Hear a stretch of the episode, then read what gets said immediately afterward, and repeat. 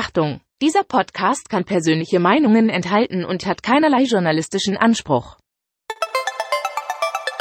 Lassen wir nicht absprechen, dass ich ein Herz für den VfB habe. Sverrisson, dann wieder Kügel. Gewinnt sein Dribbling gegen Burns und Guido Buchwald und der Ball ist im Tor. Nach 86 Minuten führt der VfB Stuttgart in Leverkusen mit 2 zu 1. Nach 1950, 52 und 84 gewinnt der VfB Stuttgart zum vierten Mal die Meisterschale.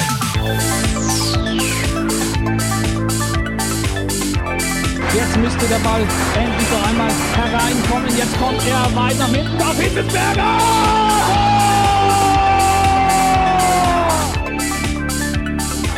Mario Gomez, spitze Winkel, noch einmal nach innen. Pizza hat den Ball und es gibt noch einmal Abstoß vom Tor. Und jetzt ist das Spiel aus und der VfB Stuttgart ist deutscher Fußballmeister. Live aus dem Fanprojekt in Stuttgart. Mein Name ist Ricky, das ist Sebastian Rose und ihr hört und seht STR. Ja, hoffentlich. Guten Abend, Ricky. Ja, guten Abend, Sebastian. Mensch, wie geht's dir? Äh, gut. Heute ist hier richtig Stimmung in der Bude, können wir schon mal verraten. Ja, wir sind nicht alleine hier. Wir sind heute nicht alleine, denn Champions League steht Ja. an. VfB-Fans wissen wahrscheinlich gar nicht, was das ist. Da treffen sich angeblich die besten Mannschaften Europas und spielen irgend so ein merkwürdiges Turnier aus. Ja. Genau, und das Fanprojekt macht das, was das Fanprojekt äh, eigentlich macht. Wenn wir halt nicht gerade hier irgendwie rumsitzen, sondern hatten ja eine offene Tür heißt es und man kann zum äh, Champions League gucken vorbeikommen nach vorheriger Anmeldung. Also bitte jetzt nicht mehr kommen. Jetzt nicht mehr kommen, das geht natürlich nicht. Keine Frage. Äh, nächste Woche ist auch wieder Champions League, ich glaube schon, oder? Ich weiß nicht. Bestimmt, auf jeden Fall. Also zumindest in Stuttgart am Samstag ist dann ähm, auch so eine Art Champions League. Zumindest äh, könnte man sagen, es ist, hat ähnlichen Charakter, Playoff-Charakter. Oh ja. Kommen wir nachher drauf zu sprechen, keine Frage. Jetzt wie immer, bevor wir in Medias Res gehen, erstmal die Frage an den Chat auf YouTube. Bild und Ton, ist das okay? Wenn ja, dann schreibt's kurz in den Chat und lasst einen Daumen da. Auch das hilft immer, oder? Ja, ja, ja, und ich habe, äh, bevor wir gestartet haben, mal kurz reingeguckt, äh, wie viele YouTube-Abonnenten wir jetzt haben. Es sind Ja. 4950. Ich kann es gar nicht einordnen. Ist es jetzt viel oder wenig? Es sind auf jeden Fall noch 50 zu wenig, um 5000 zu haben. Und wer weiß, vielleicht klappt das ja heute. Das ist richtig. Also solltet ihr noch nicht abonniert haben, jetzt ist die letzte Gelegenheit, möchte ich was schon sagen. Abonniert schnell, bevor die letzten Abos weg sind. 50 haben wir noch, Sebastian, habe ich es richtig rübergebracht. Genau, 50 fehlen noch. Ähm, und das wäre toll, wenn wir die heute voll kriegen, wäre super. Ähm, Rückmeldung aus dem Chat, Bild und Ton sind wunderbar, wie immer. Dann legen wir gleich los. Dann legen wir gleich los und sagen Danke an unsere Unterstützerinnen, so wie ihr das gewohnt seid. Vielen lieben Dank für die Spenden. Danke Stefan, Tobias, Julius, Christian, Philipp, Jan, Karl, Georg und herzlichen Dank, lieber Tobias. Der hat 18,93 Euro überwiesen. Das sind mir die liebsten Spenden. Ja. Muss ich sagen. Ich hoffe, ich durfte das jetzt so sagen, lieber Tobias. äh, Du hast ja natürlich, nicht gesagt, welcher Tobias. das stimmt, es waren ja zwei. Ja. Hast aufgepasst, sehr gut. Natürlich geht auch ein großer Dank raus an alle Patreon-Supporterinnen und Supporter, stellvertretend für 104 plus eins, Sebastian. Also ist immer noch äh, steigend, Ja? das Ganze, im Gegensatz zu den Corona-Zahlen. Ah, damit sollte ich wahrscheinlich nicht anfangen. Egal. Ähm, Zack, alle raus aus dem Livestream. Gerade auf YouTube. Ganz, ganz Schwieriges gefährlich. Thema, ja. Ähm, ich pick mir heute mal ähm, die Simone raus. Die Simone unterstützt uns schon seit zwei Jahren. Vielen lieben Dank, Simone. Ja, also und wenn ihr noch nicht dabei seid, könnt ihr jetzt auf den Zug sozusagen mit aufspringen. Patreon.com slash VfBSTR ist jetzt der geratene Link von mir. Ich glaube, das stimmt aber. Das sieht gut aus. Ein ganz besonderer Dank geht heute raus an den Renato. Also vielen lieben Dank für die wirklich überwältigende Unterstützung, muss man sagen. Und eigentlich müssten wir äh, ja die komplette Sendung, wenn nicht sogar die komplette Sendung, äh, den kompletten Podcast nach Renato benennen. Ähm, Das, das R in SCR steht ja eigentlich für Renato. so sieht's aus. Ja. Ich vermute weiterhin, er hat sich ver verklickt. ähm, aber wir, wir tun einfach so, als, als wäre das komplett normal, was da passiert ist. Renato, in Gedanken sind wir immer bei dir. Das kann ich schon mal sagen. Gut, Sebastian. Das war's soweit mit äh, Themen, die ich noch unbedingt abhandeln wollte, bevor ich jetzt wieder zum schnöden Alltag übergehe. Denn der VfB Stuttgart ist weiterhin Tabellenvorletzter, hat weiterhin vier Punkte Rückstand auf einen Relegationsplatz und auf das rettende Ufer sozusagen auf Platz 15. Ähm, groß überraschend kam das, glaube ich, nicht, weil in Leverkusen haben wir uns jetzt nicht allzu viel ausgerechnet. Ich denke, das können wir schon so sagen. Das kann man so sagen. Also wenn die schlechteste Rückrundenmannschaft auf die beste Rückrundenmannschaft trifft, dann erwartet man sich auswärts nicht allzu viel. Trotzdem war ich ein bisschen davon überrascht, ähm, wie das Spiel im Rasenfunk besprochen wurde. Hast du es zufällig gehört? Äh, ja. War ja schon sehr negativ dem VfB äh, gegenüber. Also ich möchte jetzt nicht sagen, dass der VfB irgendwie in Leverkusen eine hervorragende Leistung geliefert hat und ganz unglücklich 4 zu 2 verloren hat. Nee, also damit wir uns da nicht falsch verstehen. Aber es hörte sich für mich schon so an, ähm, als äh, ja, als hätten Max und sein Bruder, ich weiß jetzt gerade ja. nicht mehr, wie er hieß, ähm, wirklich den VfB komplett äh, äh, schlecht wahrgenommen und äh, ihm auch kaum Chancen ausgerechnet. Und das habe ich ein bisschen anders gesehen. Wir werden natürlich, wie man das von uns gewohnt ist, das Ganze gleich ein bisschen vertiefen. Aber ähm, ja, also vielleicht kannst du mal, bevor wir jetzt über das Spiel sprechen, vorwegschicken, ob du es ähnlich gesehen hast wie ich. Also, dass es ein bisschen zu kritisch war oder wo du dich da positionierst. Nee, ich habe es ähnlich gesehen wie du, dass die, also mir persönlich die Analyse dann im Rasenfunk ein bisschen zu negativ ähm, ausgefallen ist. Wir zwei hatten ja am Samstagabend das Vergnügen mit dem Juli hier zusammen das Spiel live zu gucken und waren ja live, ich würde nicht sagen angetan, aber äh, doch ich ja, schon. okay. Was hat ich habe behauptet, es wäre eine Top-Leistung des VfB Stuttgart gewesen. Davon distanziere ich mich hier sofort. Also ich weiß nicht, was in dem Bier drinne war. Ich weiß nur, es hat gewirkt.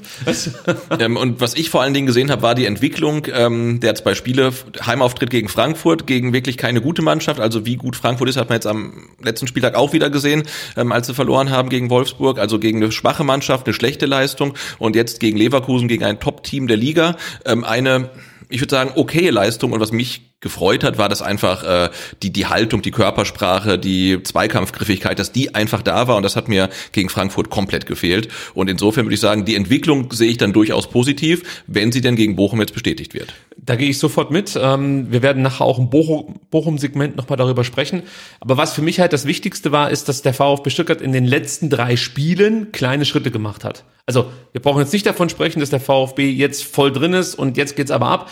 Aber wenn du überlegst, vom Freiburg-Spiel zum Frankfurt-Spiel, vom Frankfurt-Spiel zum Leverkusen-Spiel, da gibt es Mini-Steps, um es mal so zu sagen. Und jetzt muss, wie du sagst, gegen Bochum eigentlich nicht nur eine Bestätigung erfolgen, sondern der nächste Schritt. Genau. Und bestenfalls reicht der nächste Schritt für einen Heimsieg gegen Bochum. Aber auch da würde ich sagen, äh, könnte es eng werden. Aber mm, sprechen wir nachher drüber. Lass uns erstmal über das Spiel gegen Leverkusen sprechen und dann schauen wir mal, ob wir am Ende nicht vielleicht ähnlich kritisch sind wie Max und sein Bruder. äh, ansonsten absolute Hörempfehlung. Der Rasenfunk gehört eigentlich zum Pflichtprogramm eines jeden Fußballfans, würde ich sagen. Wer den gehört hat, der weiß eigentlich Bescheid, was in der Bundesliga aktuell gerade äh, los ist, ums mal. Ja, und das auf äh, sehr, sehr gutem Niveau und auch immer sehr neutral und ausgewogen. Jetzt bei dem Spiel haben wir jetzt uns vielleicht irgendwie ein bisschen anders äh, das wahrgenommen wie der VfB gespielt, aber im Grunde genommen passt das eigentlich immer, was da analysiert wird und eingeordnet wird. Ich war richtig angepisst, muss ich ganz ehrlich sagen. Aber es liegt natürlich daran, dass äh, der VfB-Fan an sich in der aktuellen Phase natürlich ja schon äh, eine kurze Zündschnur hat. Also Ja. das, das habe ich daran gemerkt. Der Max meinte irgendwann mal, äh, der Würz, der hat nur richtige Entscheidungen getroffen. Seine, seine erste falsche Entscheidung hat er irgendwie in der, in der, in der 73. Minute getroffen.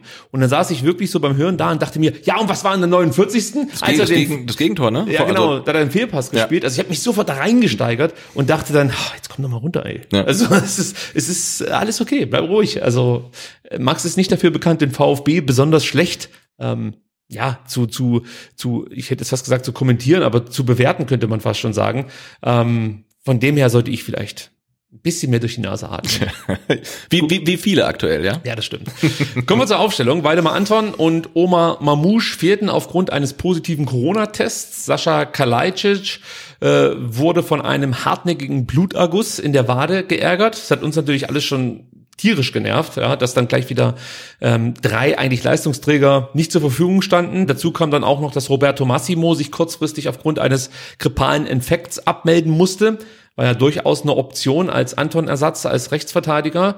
Ähm, ja, somit kann man schon sagen, waren ähm, die taktischen wie auch personellen Überraschungsmöglichkeiten für Pellegrino Materazzo relativ überschaubar, würde ich sagen. Der VfB spielte erwartungsgemäß wie schon gegen Frankfurt mit einer Viererkette. Äh, für den Corona-erkrankten Anton, ich habe es gerade eben gesagt, äh, rückte Stenzel in die Mannschaft. Karasa und Endo bildeten eine Doppelsechs, die situativ von Orel Mangala unterstützt wurde. Ähm, klar, Mangala hat so eher den Achterpart übernommen, etwas offensiver, aber wenn dann eben wirklich Leverkusen so Richtung richtig Dampf gemacht hat, ließ sich Orel mit nach hinten in die Sechs fallen. Ähm, ein bisschen vorgelagert war er schon, da kommen wir nachher noch drauf zu sprechen, ob das dann auch wirklich immer so sinnvoll war. Aber ich möchte nicht zu viel zu früh vorwegnehmen. Ähm, Chris Führig und Silas spielten auf den Flügeln, wobei Chris Führig, das hat man schon gesehen, ähm, etwas eingerückter agierte. Ja, also war eher im linken Halbraum zu finden und Silas war halt klassisch auf der rechten Außenbahn. Ähm, ja, also das, das hat mir ganz gut gefallen. Defensiv war dann ähm, Chris Führig ein linker Mittelfeldspieler. Äh, bei Silas würde ich auch sagen, rechter Mittelfeldspieler, wenn nicht sogar dann wirklich klassischer Wingback, hat dann äh, wirklich auch viel mit nach hinten gearbeitet. Das sah ganz gut. Der VfB äh, sah ganz gut aus. Äh, der VfB konnte beide Flügel somit doppelt besetzen. Das ist die Idee hinter dieser Viererkette gewesen. Und auf der rechten Seite, ich habe es gerade eben schon angedeutet, arbeitete Silas gut mit nach hinten, gewann 62 Prozent seiner Zweikämpfe guter Wert für einen Spieler, den man mal ja durchaus als schwachen Zweikämpfer mhm. ähm, ausgemacht hat. Das hat er eigentlich komplett gedreht, macht das gut. Was mir auch wirklich sehr, sehr gut gefällt, zu Beginn ähm, seiner, seiner, seiner, also nach, nach der Zeit, als er zurückkam, nach der, nach der Kreuzbandverletzung, hast du schon gemerkt, dass er bei den Zweikämpfen nachdenken muss. Und ich finde, das merkst du jetzt immer weniger. Also er geht voll in die Zweikämpfe, ja. er geht in die Dribblings, er zieht die Sprints an. Genau, der sucht sie ja. Ne? Er hatte ja genau. wirklich gegen Leverkusen ein paar Szenen, wo er auch die Option hatte, den Ball abzuspielen, aber er geht dann wirklich bewusst ins Dribbling und man merkt halt auch, dass er wieder schneller wird, als dass seine Gegenspieler immer mehr Probleme mit ihm bekommen. Auch das ist so ein kleiner Schritt, ähm, der, der Hoffnung machen könnte. Absolut, ja. Also aktuell muss man sich ja wirklich an, an Wir nehmen alles. Ja, an Kleinigkeiten hochziehen. Ähm, auf der linken Seite Chris Führig, der gewann zwar nur 30 Prozent seiner Zweikämpfe, Zweikämpfe. Aber ähm, ja, bis auf Atakan Karasor und Borna Sosa gewann kein anderer VfB-Spieler mehr Zweikämpfe als Chris Führig. Also insgesamt gewann er zehn. Atta und Borna Sosa kommen auf zwölf. Ähm, Spitzenreiter in der Wertung in diesem Spiel war dann Mitchell Bakker mit 14 gewonnenen Zweikämpfen. Äh, ja, auch ein Spieler, den wir bei den Players to Watch dabei hatten.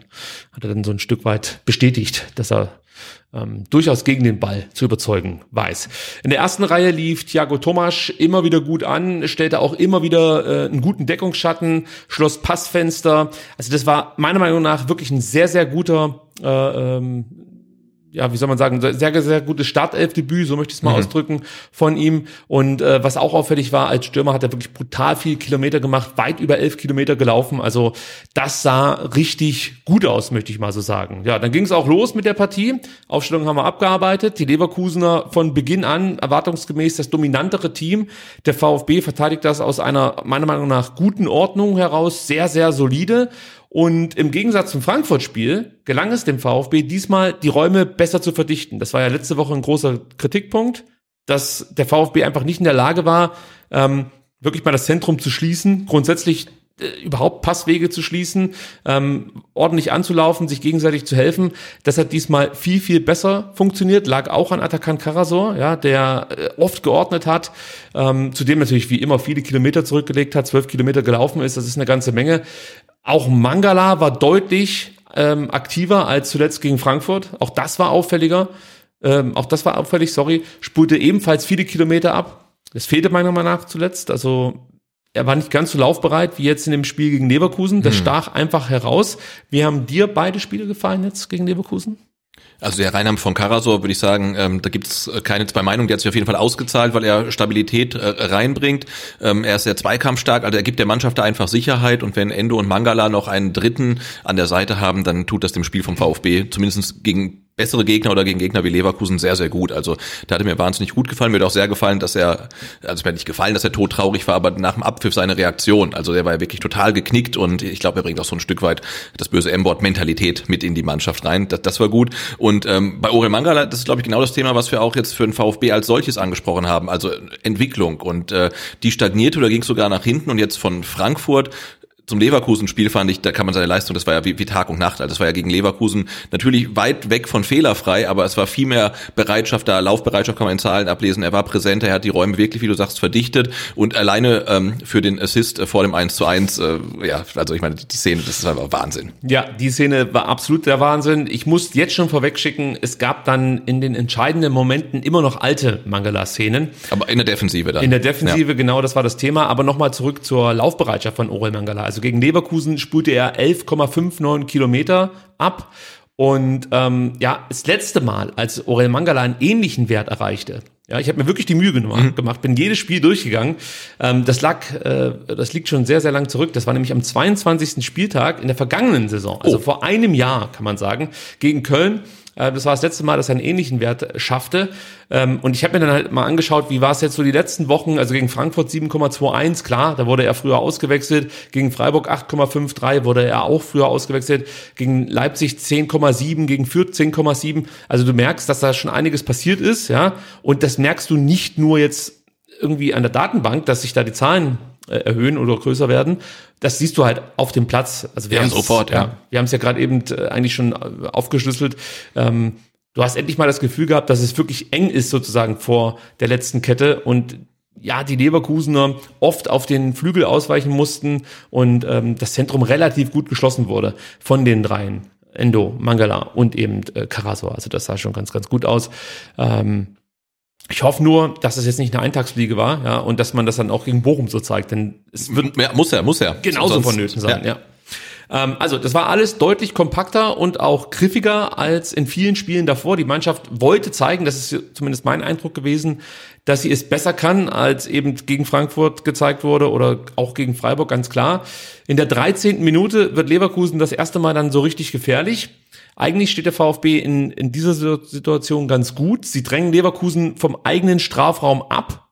Über Passstaffetten findet Bayer einfach keine Lücke, um sich dann äh, in die Gefahrzone vorzuspielen. Und sie müssen es dann über Einzelaktionen richten. Das wird dann später auch nochmal ein Thema. Aber wie gesagt, der VfB steht eigentlich ganz gut. Man schiebt Leverkusen raus auf die Flügel. Diaby bekommt auch auf dem Flügel den Ball, in dem Fall auf dem linken Flügel. Stenzel weiß dann nicht so recht, ob er jetzt attackieren soll oder ob er sich besser fallen lässt. Er entscheidet sich dann für Ersteres, kommt auch an den Ball. Da hast du dich sehr drüber aufgeregt, weil er ihn eigentlich schon hatte. Ja, aber er konnte ihn eben nicht komplett erobern. Er ist dran, aber er erobert den Ball nicht. Und äh, ich habe mir das ein paar Mal angeguckt und dann fällt dir auf, vielleicht hätte in dem Moment Silas entschlossener mithelfen können, müssen, wie auch immer. Aber das ist auch so ein Thema, wenn er noch mit drauf geht, ist der Ball beim VfB, da Ja. lege ich mich fest. Ähm, ist natürlich auch wahnsinnig schwer, hohes Tempo, wir wissen das. Und ähm, ja, äh, jeder VfB-Spieler, der da um den Ball herumstand irgendwie oder eingreifen hätte können, brauchte so diese, diese kleine Sequenz länger als Diaby in dem Moment. Ja. Dann ist die Szene halt durch. Ja, muss man so sagen. Diaby bleibt also am Ball, kann Tempo aufnehmen, spielt dann kurz vor dem Strafraum einen wirklich herausragenden Pass auf Schick. Das ist einfach großartig gemacht. Schick sucht das Finish und trifft den Außenpfosten. Ja, Ito muss ja eigentlich noch enger an Schick dranbleiben. Bleibt anschließend, muss man sagen, aber im entscheidenden Moment ruhig und verteidigt das Zentrum. Denn dort lauerte, wenn man sich das nochmal anguckt, Florian Wirtz. Die bessere Option von Schick wäre eigentlich gewesen, Wirtz im Zentrum anzuspielen. Vermutlich wäre dann Ito vorher an den Ball gekommen oder vielleicht hätte auch Flo Müller den Schritt rausgemacht und hätte den Ball irgendwie wegfausten können oder so. Aber ähm, wenn man sich das im Nachhinein, wie gesagt, nochmal anschaut, kriegt man für einen kurzen Moment einen Schreck, weil man sich denkt, oh Gott, wenn er den angespielt hätte, ähm, dann wäre in der 13. Minute schon das 1 zu 0 gefallen. Der VfB wiederum taucht in homöopathischen Dosen vor dem Leverkusener Tor auf. In der 21. Minute hätte Chris Führig meiner Meinung nach entschlossener den Abschluss suchen müssen.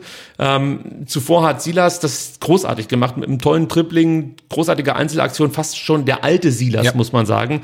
Ähm, hat er Chris Führig in Szene gesetzt. Ähm, du siehst auch da in der Entstehung, Silas macht nochmal einen zweiten Schlenker. Also mit dem ersten geht er ja hervorragend an seinem Gegenspieler vorbei. Und dieser zweite Schlenker, ist für mich der eine zu viel, denn du siehst in mehreren Sequenzen, dass Thiago Tomasch sich in der Tiefe anbietet, also tief gehen möchte, dann aber nicht das Zuspiel bekommt von Silas.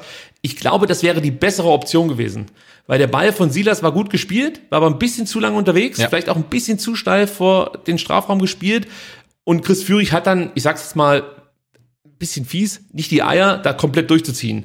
Wahrscheinlich mit, weiß ich nicht, ein paar Erfolgserlebnissen im Rücken ziehst du da komplett durch ähm, und gehst halt sozusagen dann entweder auf den Assist, weil du rüberlegst zu Thiago Tomasch, oder du kommst an den Ball und kannst dann den Abschluss setzen. Aber das sah trotzdem gut aus, würde ich sagen, oder? Ja, und das hat ja so zum ersten Mal so ein bisschen ähm, Hoffnung gemacht, weil es ja in den ersten 20 Minuten so aussah, als ob der VfB das zwar ganz ordentlich verteidigt, aber nach vorne ging ja gar nichts. Also ich glaube, gefühlt war äh, Thiago Thomas in den ersten 20 Minuten kein einziges Mal am Ball, sondern ist halt nur äh, Gegenspieler angelaufen und war offensiv noch noch gar nicht da. Und das wäre so das erste Mal, dass man dachte, okay, vielleicht mit ein bisschen Glück ähm, kann man sich auch mal eine Chance erarbeiten. Ja, also genau darauf haben wir ja eigentlich so ein Stück weit gehofft. Also natürlich, wir hatten, für uns alle war, war glaube ich klar, der VfB wird in Leverkusen wahrscheinlich keine Punkte mitnehmen. So, aber so ein bisschen hofft man ja schon. Immer, klar. Ja. Vor allem an einem Spieltag, wo halt Fürth gegen Berlin gewinnt und Bochum gegen die Bayern. So ist es. Ja. Und wenn es dann halt einfach durch solche Aktionen zustande kommt, ja, eine Einzelaktion von Silas, äh, Chris Führig, der dann vielleicht im richtigen Moment halt durchzieht, nicht zurückzieht und auf einmal steht es 1-0 und das macht dann vielleicht schon was mit den Köpfen der Leverkusener.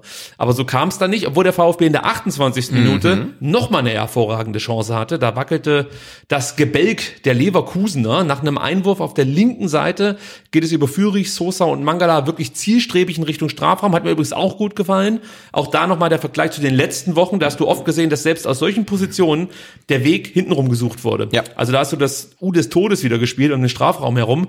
Ähm, in dem Fall nein, zielstrebig Richtung, äh, Richtung Strafraum. Und was auch geil war, war Thiago Tomaschs Bewegungen im Strafraum. Er ist im 16er. Eigentlich ist Demir bei bei ihm, Tapsoba äh, ist eigentlich auch noch in der Nähe und er löst sich aber, also Thiago Tomasch, hervorragend von äh, Demir, bei, Demir bei, macht so kleine Schritte vom Leverkusener weg, hat dann genug Raum, bekommt den Ball von Orell, Annahme mit rechts, Abschluss mit rechts, vermutlich noch leicht abgefälscht, kann ich nicht ganz genau erkennen, aber es sieht so aus. Sah so aus, ja. Ja, und das Ding ballert halt an die Latte und das war halt eine mega starke Aktion. Und was man noch dazu sagen muss, der VfB schaltet da nicht ab, er bleibt Mhm. in der Szene, ja, es läuft weiter das Ding, Stenzel ähm, kriegt irgendwie den Ball, versucht dann nochmal, ich weiß nicht, ob es eine Flanke sein sollte oder ein Abschluss, also bringt die Kugel zumindest mal Richtung Leverkusener Tor. Und ja, da hast du halt auch wieder gesehen, genau so kann es gehen. Nur wäre es halt schön gewesen, wenn dann so ein Ding auch mal reinfällt. Genau, und ich glaube, das kann man ja auch sagen, äh, bei allen berechtigten, äh, bei aller berechtigten Kritik an der Spielweise, an der Leistung des VfB, so Pech kommt halt einfach in der Saison auch äh, dazu, sei es Verletzungspech oder auch Spielpech, aber ich glaube, das ist auch typisch für Mannschaften, die da unten drin hängen, dass so ein Ball halt nicht mal irgendwie blöd reinfällt, sondern halt an die Latte geht. Ja, absolut. Und letztes Jahr wären solche Bälle wahrscheinlich reingefallen. Ja. Ja. Und wir hätten alle gesagt, wie großartig war denn das jetzt wieder? Vor allen Dingen der Missentat holt einen Spieler, der wird äh, von Anfang an gebracht und macht gleich so ein Tor. Hätten wir wahrscheinlich direkt abge abgejubelt ohne Ende. Und jetzt sagt man halt, ja, Mann, nee, das gibt's doch nicht. Jetzt geht das Ding an die Latte und was weiß ich. Und der Stenzel, das macht denn der da mit seinem merkwürdigen Abschlussversuch. ja,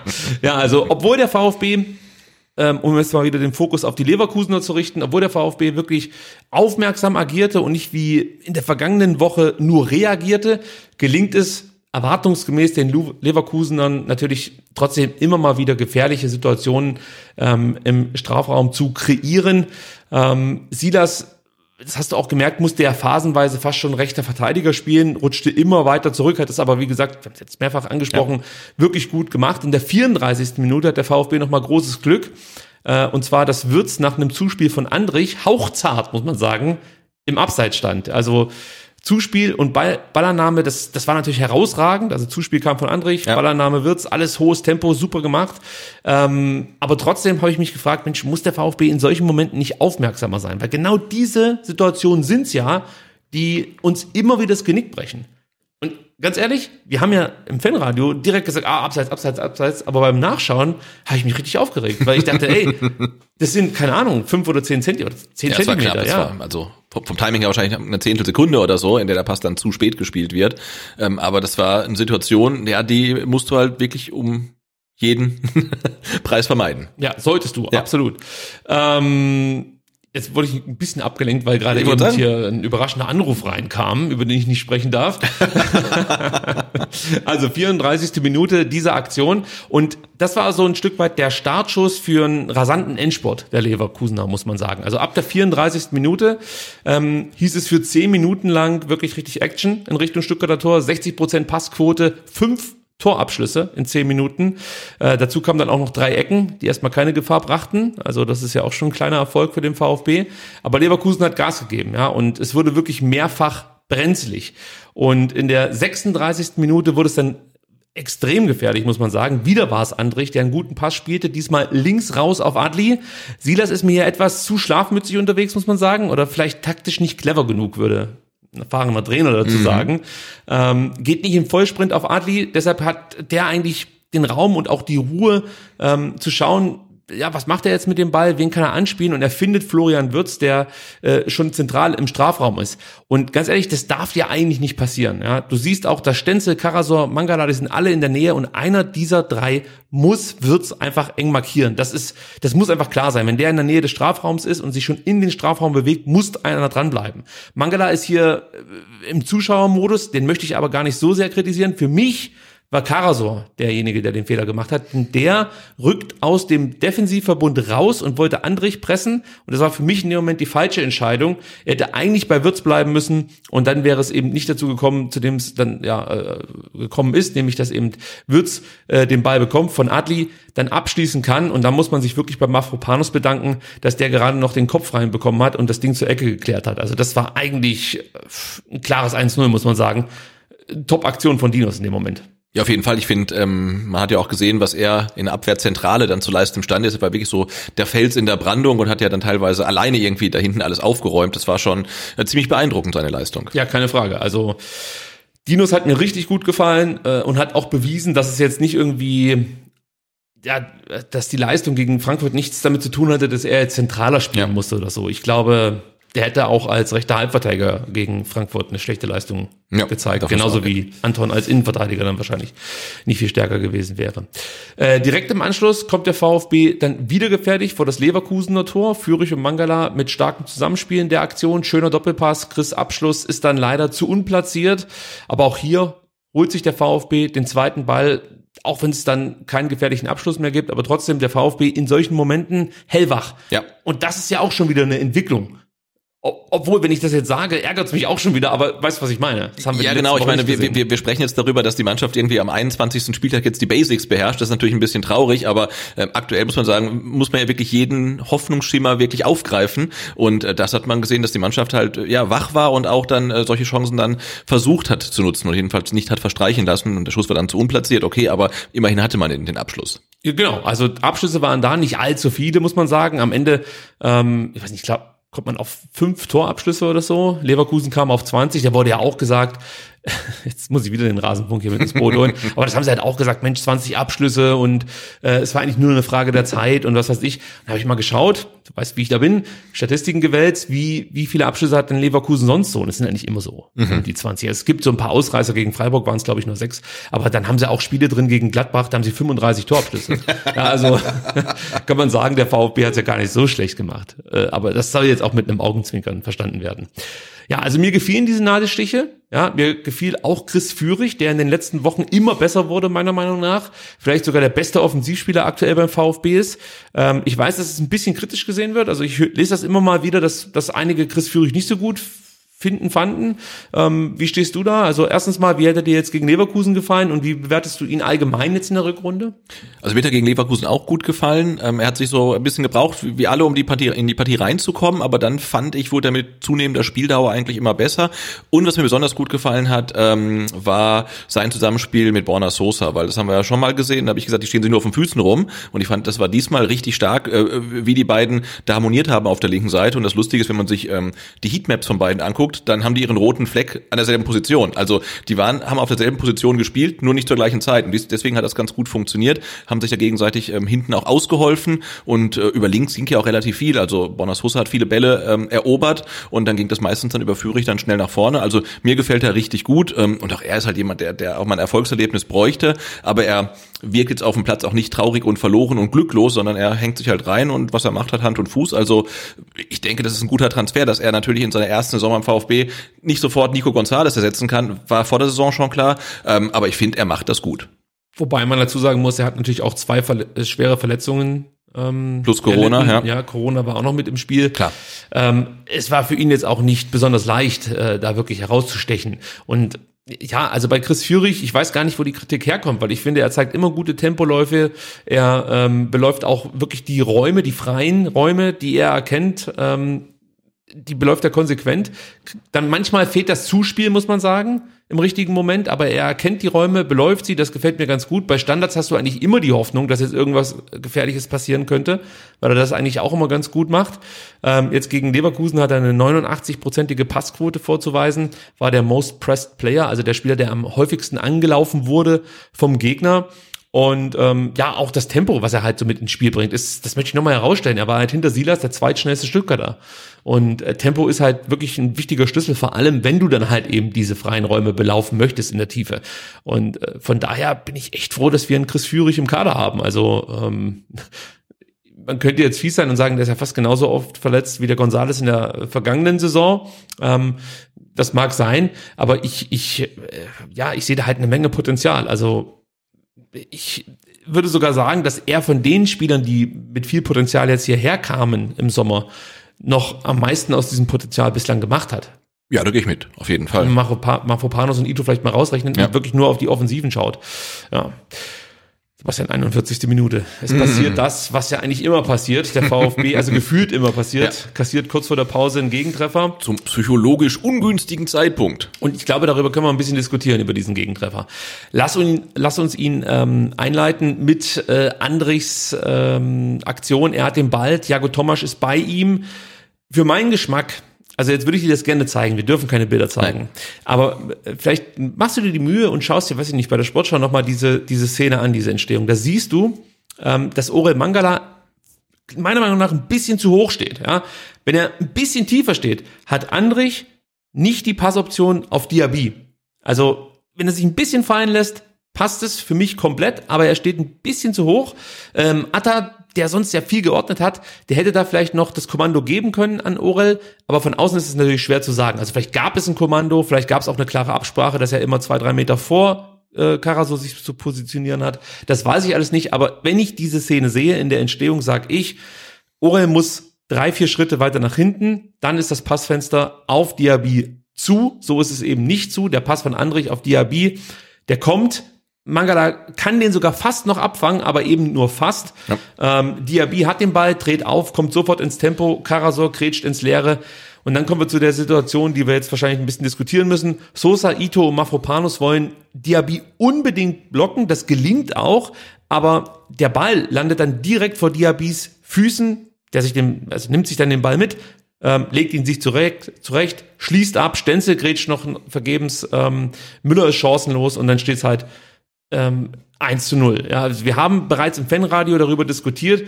Meiner Meinung nach kann man Mafropanos und Ito keinen Vorwurf machen. Sie können den Ball, so sehe ich es, nicht erreichen. Ito kommt physisch einfach nicht an den Ball ran, weil Dinos davor Dazwischen steht. steht, ja. ja. Mhm. Und bei Dinos ist es halt so, der schaut nach rechts, weil er damit rechnet, dass der Ball dort liegt. Und merkt dann, scheiße, der liegt da nicht und guckt dann nach links. Ähm, siehst du es immer noch anders oder also wo, wo würdest du jetzt mit der Kritik ansetzen? Ja, die Kritik zielt halt dahin, dass halt drei Spieler versuchen, an einen Gegenspieler zu blocken, das auch schaffen, der Ball dann frei ist und trotzdem ein Tor fällt. Aber wenn man sich halt wirklich ganz genau anguckt, dann sieht man also, wer soll diesen frei liegenden Ball denn noch bekommen? Das, ne, Ito kann es nicht, weil Mavopano zwischen ihm und dem Ball ist und Mavopano ist in so einem komischen äh, Kniefall und der Ball liegt ja quasi hinten an seinem Fuß, also wirklich so ein Stück, zehn Zentimeter von seinem Fuß weg, aber es gibt halt physikalisch keine Möglichkeit, da irgendwie hinzukommen und Sosa ist auch irgendwie aus der Szene raus und Diaby kann mehr oder weniger äh, durchlaufen. Ne? Und also mich hat's halt erst so gefreut, mit welcher Entschlossenheit gleich drei Spieler das Tor verhindern wollen, den Spieler dann auch noch blocken können und dann habe ich mich halt umso mehr geärgert, dass dann Diaby trotzdem halt dann so easy abschließen kann. Äh, Aber das muss man dann, glaube ich, auch in der Szene wieder unter Pech verbuchen, weil also ich weiß nicht, was man da dann noch anders machen soll. In der Szene ist es Pech. Ja. Ich glaube, du kannst es vorher Vorher, äh, klar, klassisch, ja. Dieses, dieses, ähm, ja, einfach das tiefere Positionieren von Mangala hätte, glaube ich, diesen Pass verhindert. Das, das wäre es Ja. gewesen. Und dann hätte sich vielleicht Karasor auch noch ein bisschen weiter fallen lassen können. Ja, auch die, die, die, die Grätsche von Karasor, die war vielleicht ein bisschen vorschnell vielleicht, weiß ich Schwer nicht. zu sagen. Ja. Ich meine, wenn Diaby natürlich dann Naja. aufdreht, es ist brutal. Also, das ist natürlich dann der Spieler, der, sag ich mal, am meisten aus solchen Situationen auch rausholen kann. Ja. ja ähm, und wir haben ja vorhin darüber gesprochen, jetzt, Mensch, jetzt fliegt der Ball von Thiago Tomasch an die Latte. Jetzt könntest du hier sagen, ja, und auf der anderen Seite fällt halt der Ball genau vor Diabys Füße. Ja. Beim VfB wäre es mit Sicherheit so gewesen, dass er halt eben äh, dem Innenverteidiger vor die Füße fällt. Genau, Also und halt äh, bevor jetzt dann auch irgendwie das in eine falsche Richtung interpretiert wird. Also Leverkusen hat äh, ist verdient in Führung gegangen, hat das Spiel auch wirklich mit Abstand verdient gewonnen, aber in diesen Einzelszenen ist halt auch einfach dann Pech mit für den VfB im Spiel. Muss man so sagen, ja. Ich bin ehrlich, ich dachte eigentlich, ähm, dass das jetzt der Auftakt war für eine absolute Demütigung. ja, also wenn du mich jetzt in der Halbzeit gefragt hättest, wie sieht's aus? Wird es noch was? Ich, ich hätte kein gutes Gefühl. Nein, nein, ich auch nicht. Okay, dann brauche ich dich gar nicht fragen. Äh, ich wollte nämlich gerade nachhaken, ähm, wie ging's dir? Aber ja, also äh, ich habe mir überhaupt nichts ausgerechnet, ja, und man muss dann sagen, von wegen Demütigung Stuttgart, Brudi. Ja. Dann, dann kam der VfB. Und, Und der zwar Einzige, der gedemütigt wurde, war Hinkapin. ja, so richtig. äh, der wurde wirklich geschändet, muss man sagen, von Orel Mangala auf dem Platz. 49. Minute, Thiago Tomasch mit seinem ersten Tor im Brustring. Ähm, und auch die Entstehung wieder großartig, muss man sagen. Ja, Sosa grätscht einen Ball von Frimpong ab und spielt ihn so auf auf Chris Führig, also im Liegen. Ähm, Führig dann auf Karasor, der wieder raus auf die linke Seite zu Führig. Und da macht's Führig auch gut, geht nicht direkt ins Tempo, sondern nimmt Tempo erstmal rauch, raus, sucht eine Anspielstation und findet Orel Mangala, der den Frauen, freien Raum erkennt. Da sind wir wieder bei dem Thema. Es ist nicht so, dass der VfB nicht Räume hätte, die er bespielen könnte. Also vor allem in den zurückliegenden Spielen. Es geht immer darum, erkennen alle Spieler oder die, der Ballführende und dann vielleicht einer, der diesen, diesen Raum belaufen kann, erkennen die Spieler diesen freien Raum. Und das hat gegen Leverkusen sehr, sehr gut geklappt. Vor allem in der Situation, Chris spielt den Ball auf Orel und der macht dann Dinge, die beim VfB vermutlich nur er kann. Also Ja, das ist so. Hast du es gerade eben schon ausgeführt. Er dreht sich um Hinkapi, als wäre das eine Slalomstange, geht Richtung Tor.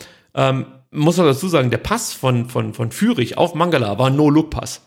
Also fand ich auch cool, weißt du, dass du den Mut dann in dem Moment hast, ähm, noch diese Aktion mit einzustreuen, weil es war eine aktive Handlung. Also es war jetzt nicht so, dass, dass Chris Führig nicht wusste, wo er hinspielen soll und halt also rumguckt, sondern er guckt nach rechts, spielt nach links, hat mir halt einfach gefallen. Zeigt halt auch, was das für Zocker sind, gefällt mir einfach. Macht Spaß dann zuzuschauen. Links läuft Thiago Thomas mit und er und glaub alle Menschen, alle VfB-Fans haben in dem Moment einfach nur gedacht, Mensch, spiel den Ball bitte nach links auf Thiago Thomas und schließ nicht selber ab. Und offensichtlich hat sich auch, auch Orel gedacht, Mensch, ich habe schon so oft probiert und es hat irgendwie noch nie so richtig funktioniert. Also ich spiele das Ding raus. Annahme mit rechts, Abschluss mit links, 1-1. Ähm, ja, das, das war großartig gemacht, muss man sagen.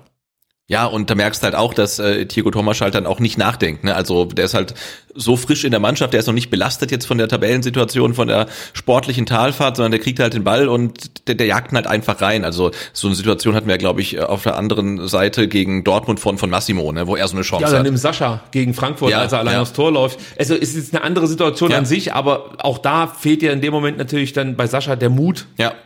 Und da bei Thiago Thomas gute Schusstechnik, ne, hart platziert, äh, kurze Ecke, nicht zu halten und der, ja, der macht halt das Ding einfach und das tut dem VfB natürlich wahnsinnig gut und in dem Spiel war es ja dann sogar der Ausgleich, der relativ unerwartet für uns kam. Absolut. Also damit habe ich nicht gerechnet. Ähm, auch hier beim Nachhinein nochmal anschauen, auffällig, Endo und Silas wären noch zwei weitere Optionen auf der rechten Seite gewesen. Und was man auch nicht unerwähnt lassen sollte, ist äh, die Aktion von Atta ganz am Anfang, sozusagen in der Entwicklung dieser Szene. Denn Atta ja, läuft Florian Wirz rechtzeitig an, läuft ihn gut an, verteidigt es gut und zwingt mehr oder weniger Florian Wirz zum Zuspiel rechts raus auf Frimpong. Und ohne dieses Anlaufen, ohne dieses Verteidigen von Karasor gibt es diesen Ballgewinn für Sosa nicht. Auch eine wichtige Szene, die man gerne mal vergisst. Also das war einfach wirklich von allen Mannschaftsteilen hervorragend gearbeitet und wirklich ein verdientes Tor, muss man sagen. Ich fand ich fand's einfach großartig, muss ich ganz ehrlich sagen. Ja, also es ist ein Tor, wie man sich vom VfB eigentlich häufiger wünscht. Ja, und du siehst halt wirklich in dieser Situation, in dieser Szene, welche Qualität diese Mannschaft eigentlich hat oder was für eine Qualität in dieser Mannschaft steckt.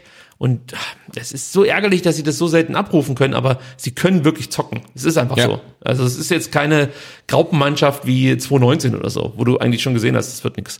Ähm, Problem nur bei der ganzen Sache, Leverkusen war total unbeeindruckt. Ja, also die dachten sich jetzt nicht, scheiße, der Außenseiter ist wieder im Spiel, jetzt geht der Kack wieder von vorne los. Ja.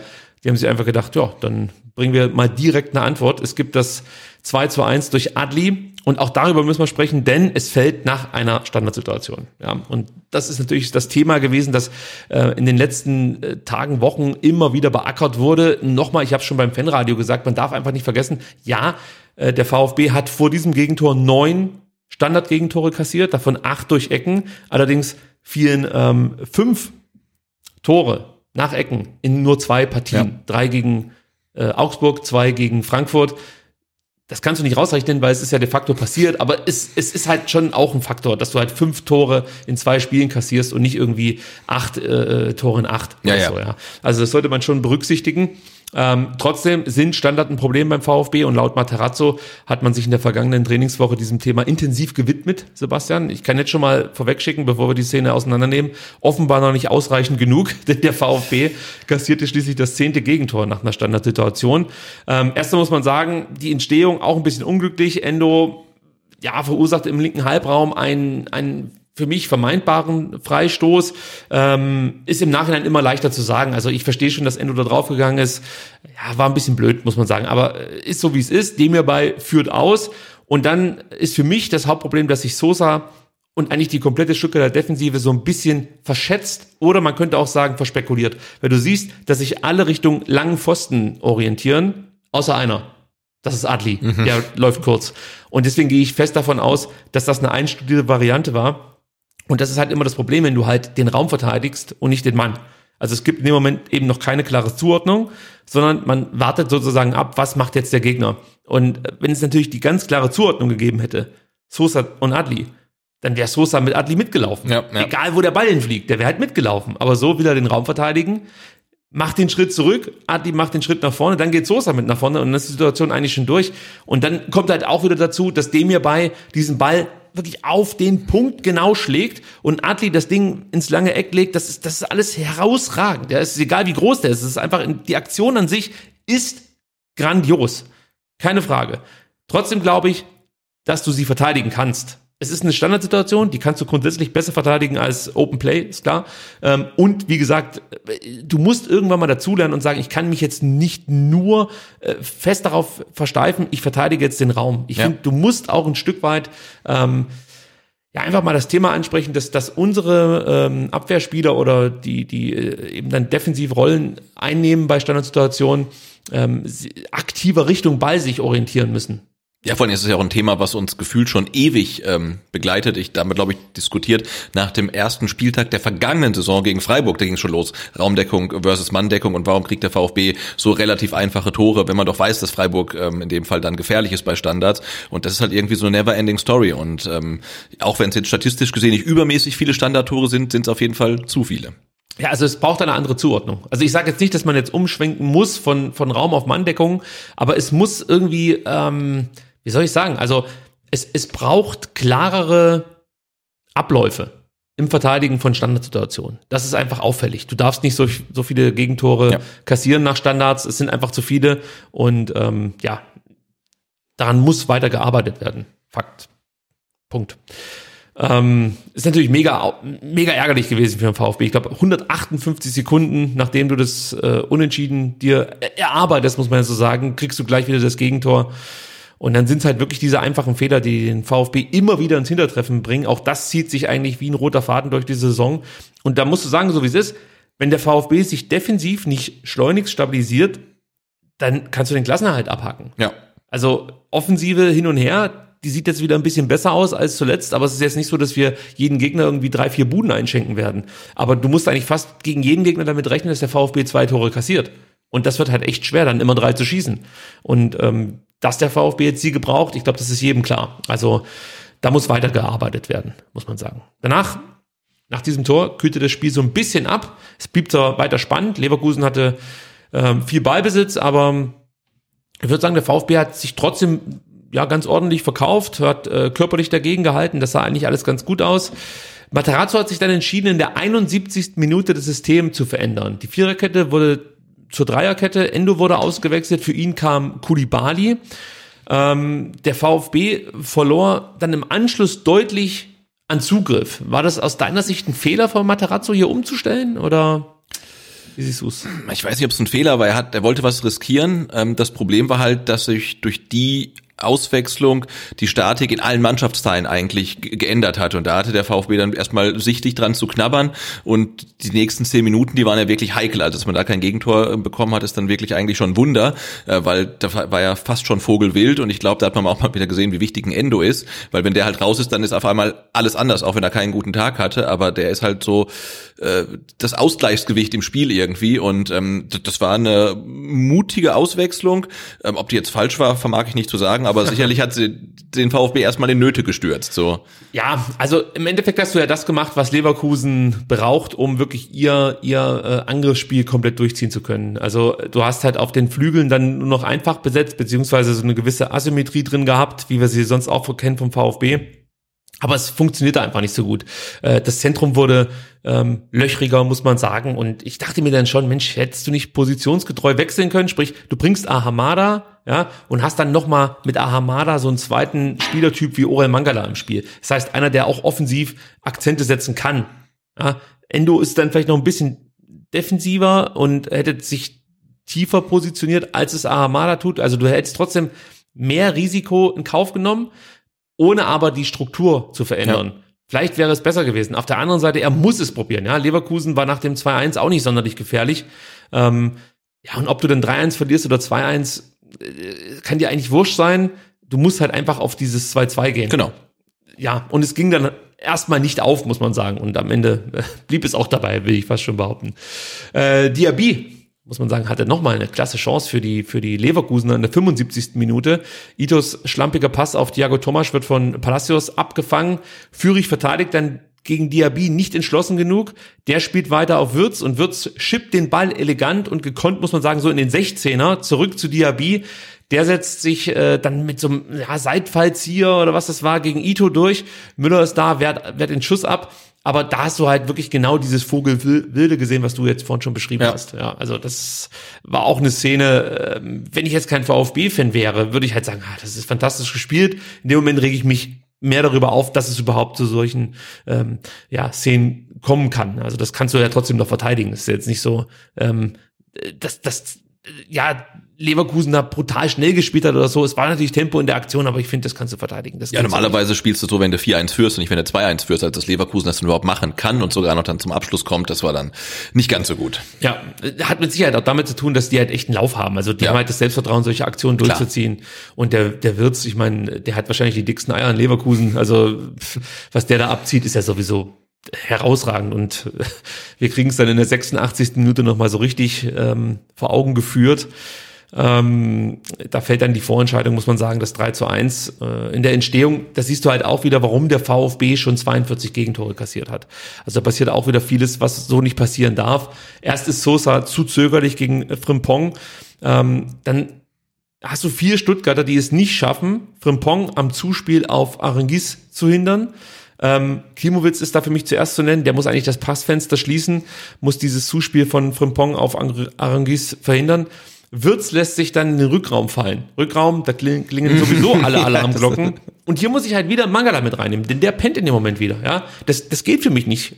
Sorry, da habe ich kein Verständnis. Ja, also bei ihm ist es fast schon pathologisch, was da passiert, weil du hast es wirklich in eigentlich jedem Spiel, dass Mangala mal irgendwie komplett den Fokus auf seine Defensivaufgaben verliert. Und das ist für mich persönlich kaum noch hinnehmbar. Also Arangis legt Wirtz den Ball perfekt auf der hat dann noch die Übersicht und erkennt, dass Dinos mit geöffneten Beinen heranrauscht. Du siehst auch, wie Würz sich das anguckt. Du hast das Gefühl, er wäre in der Matrix. Er, er kann irgendwie die Zeit anhalten, guckt, sagt, okay, also so ist ja, der ja. Denkprozess, okay, wenn ich jetzt voll draufballer, äh, kriegt der Ball wahrscheinlich zu viel Drall oder so und ähm, weiß ich nicht, ich schieß dem Mafropanos ans Bein, deswegen ich muss den genau temperieren, darf ich nicht zu so stark schießen, aber er muss halt genau durch die Beine und dieser komplette Denkprozess dauert bei Flo Würz irgendwie eine Millisekunde und dann schließt er ab für mich ist der Abschluss einfach klasse, perfekte Schärfe, unhaltbar für Müller. Ich glaube, du hast da noch ein paar Fragen, richtig? Äh, das war ähnlich wie beim 1-0. Es sieht halt irgendwie komisch aus. Also wahrscheinlich kann er da überhaupt nichts machen, aber der Ball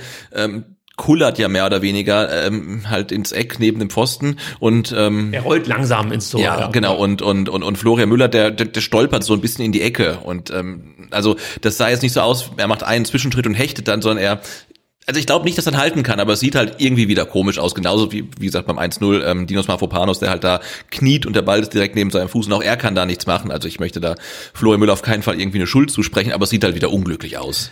Also ich sag schon vorweg, ich kann es nicht hundertprozentig bewerten, weil ich bin kein Torhüter. Ich stand nie im Tor. Ich, ich stand schon mal im Tor, aber ich habe die Augen zugemacht, als auf, aufs Tor geschossen wurde. Also kann man das nie als Torhüter bezeichnen. Ähm, ich sehe halt im TV-Bild, dass Flo Müller sich von sich aus gesehen eher Richtung linke Ecke positioniert. Muss er auch. In dem Moment ist ja der Ball auch auf der, auf der Seite sozusagen. Ähm, und ja, dann ist es wahrscheinlich so, dass er halt echt auch darauf spekuliert, dass der Wirtz jetzt voll draufzimmert. Klar. Und sieht, er hat den Ball auf der rechten, auf dem rechten Fuß, meine ich, und ähm, spekuliert dann so ein Stück weit drauf, steht dann im Zentrum, in dem Moment, wo der Schuss kommt. Ich weiß nicht, wie sieht er jetzt dadurch Dinos Mafropanos und seinen Mitspielern durch? Schwer zu sagen. Ich gebe dir recht, es sieht, wenn man es so einfach sieht, merkwürdig aus. Ja. Aber ich, ich glaube, du kannst das Ding nicht halten. Vermutlich nicht. Ja. Trotzdem, Sebastian, obwohl es dann 3-1 stand, ja, durfte der VfB nochmal jubeln, ja, und vielleicht auch ein bisschen von einem Punkt träumen in dem Moment, denn in der 88. Minute ist es wieder Thiago Thomas, der für den VfB ein Tor erzielt. Ähm, wieder zeigt der VfB auf der linken Seite technisch guten Fußball. Führig, Klimowitz und TBD äh, kombinieren sich in den Strafraum. TBD sucht aus Spitzenwinkel den Abschluss. Tapsoba fällt schleicht ab. Der Ball schlägt neben Radetzky am Pfosten ein. Und dann ist Thiago Thomas da, wo ein Stürmer stehen muss und hält den linken Schlappen rein. Ja, macht äh, sein zweites Tor für den VfB Stuttgart. Äh, ja, einfach eine coole Aktion. Im Endeffekt ein klassisches Stürmertor. Genau, sowas haben wir, glaube ich, zuletzt dann von Sascha Kalajdzic gesehen, also einen klassischen Abstauber ähm, und Thiago Thomas damit. Und ich hatte dich noch gefragt, äh, erste VfB-Doppelpacker seit Marc-Oliver Kemp am ersten Spieltag. Ja, ist so, ist so. Ähm, was mir auch noch aufgefallen ist, wäre der Treffer jetzt nicht gefallen, hätte man vielleicht auch noch mal den Zweikampf zwischen Bakker und Kulibali ähm, ja, sich ja, anschauen ja, müssen. Für mich sah es so aus, als ob ähm, Bakker Kulibali fault im Strafraum wir wissen natürlich, wie das ist, äh, wenn der VAR drauf guckt und man sozusagen für den VfB entscheiden muss. Wahrscheinlich wäre es eher nicht. Nein, nein. Äh, hat der Schiedsrichter schon auf dem Platz bewertet. Genau. Hätte dann wahrscheinlich danach geheißen. ähm, gut, sollte keine große Rolle spielen. Thiago Tomasch mit seinem zweiten Tor. Keine Sorge, wir werden Thiago noch äh, gebührend abfeiern hier. Hat er sich natürlich verdient. Ähm, aber das machen wir nachher beim Spieler der Saison, würde ich sagen. Mhm. Leverkusen stellt im direkten Gegenzug den alten Abstand wieder her und auch den Endstand, muss man sagen. Und hier sind auch wieder so ein paar Dinge, normal könnte man jetzt sagen, komm, scheiß drauf, da brauchen wir gar nicht drüber sprechen. Aber es sind trotzdem so ein paar Dinge, die mich nerven. Denn klar, äh, der VfB macht jetzt hinten auf, er will aufs 3-3 gehen, aber ich finde, du kannst trotzdem so jetzt in dem Moment nicht verteidigen. Ja, Mangala, da fängt's an. Wieder nicht aggressiv genug gegen Diaby. Und da denke ich mir auch, ey Mann, es steht nur 2 zu 3, ja. Und dann trab doch nicht einfach nur hinter dir Diaby hinterher, sondern geh mit allem, was du jetzt noch hast, in diesen letzten, was weiß ich, wie viele Sekunden waren es da noch? Fünf Minuten Nachspielzeit oder so. Also von mir aus in den letzten 500 Sekunden haust du jetzt nochmal alles raus, was ja. du hast, so. Und rennst dem Diaby da von mir aus in, den, in die Hacken. Und das macht er halt nicht. Und da denke ich mir halt, das ist dann zu wenig. Kulibadi gegen Paulinho auch viel zu passiv, ja. Da sind wir wieder bei dem Thema agieren und nicht reagieren. Und da erwarte ich mir einfach mehr Entschlossenheit in der Aktion gegen den Ball. Du hast ja noch, ich sag's nochmal, du hast ja noch fünf Minuten Zeit. Du kannst dann das einfach nicht so runterlaufen lassen und ja. darauf hoffen, dass dann irgendwann mal Flo Müller den Ball in, den Händen hält und nach vorne schlägt. Du musst schon was dafür tun, dass du hier einen Punkt mitnimmst gegen Leverkusen.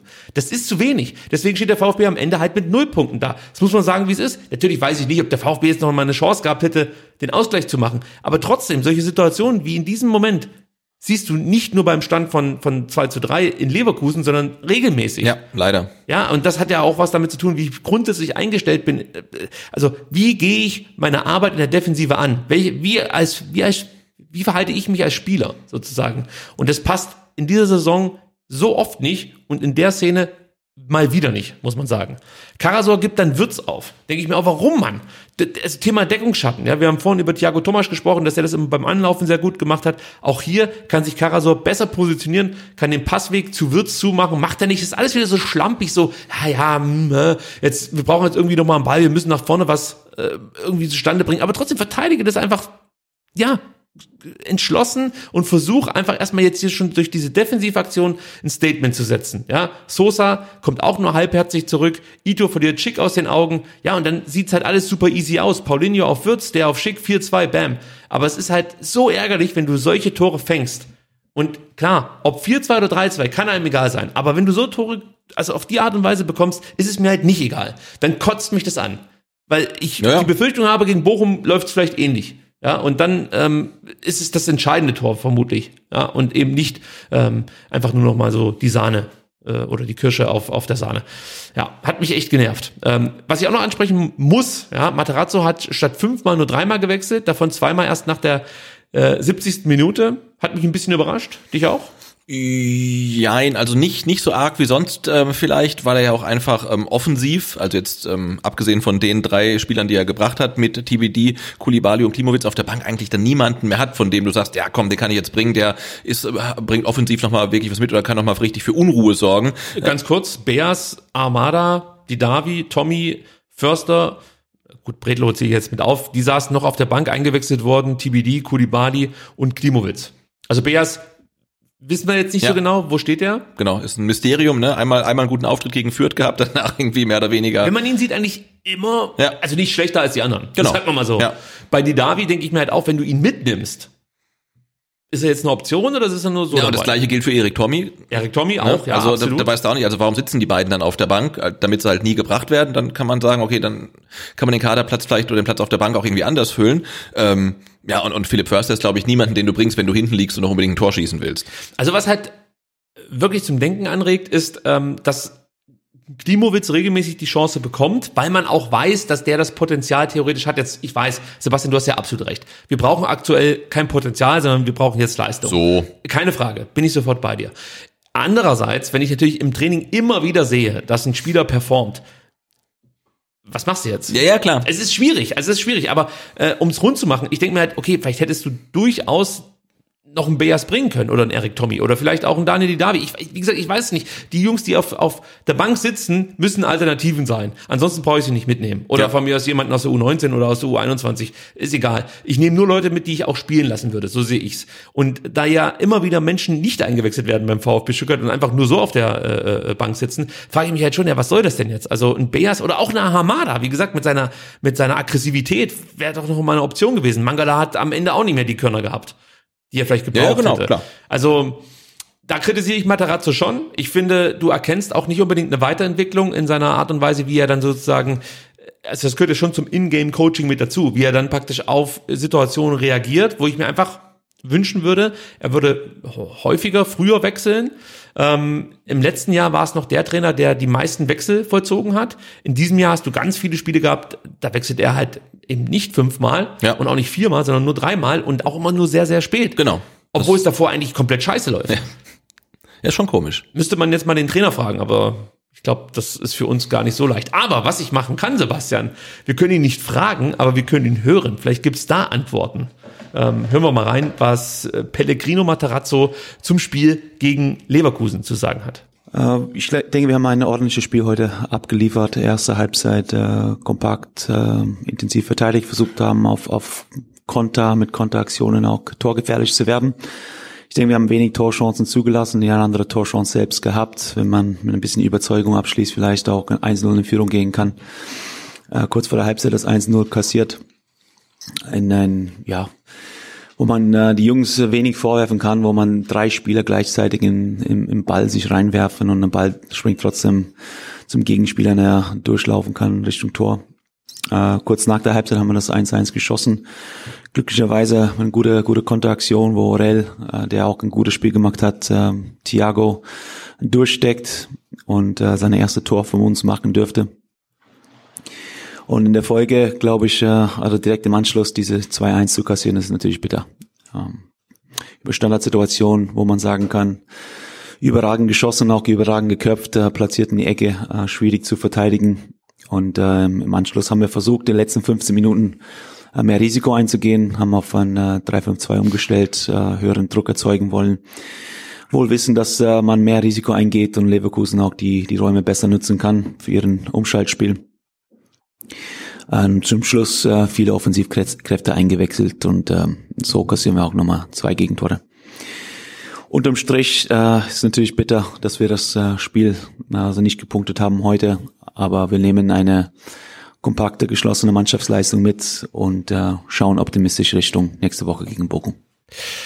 Ja, hört sich wieder abgekämpft an. Ist natürlich nachvollziehbar. 90 Minuten als Trainer, intensives Spiel, Möglichkeiten, überraschend gut im Spiel, dann doch wieder mit leeren Händen dastehend. Ähm, ja, trotzdem, Materazzo hört sich schon in den letzten Wochen ein bisschen müde an, muss ich schon sagen.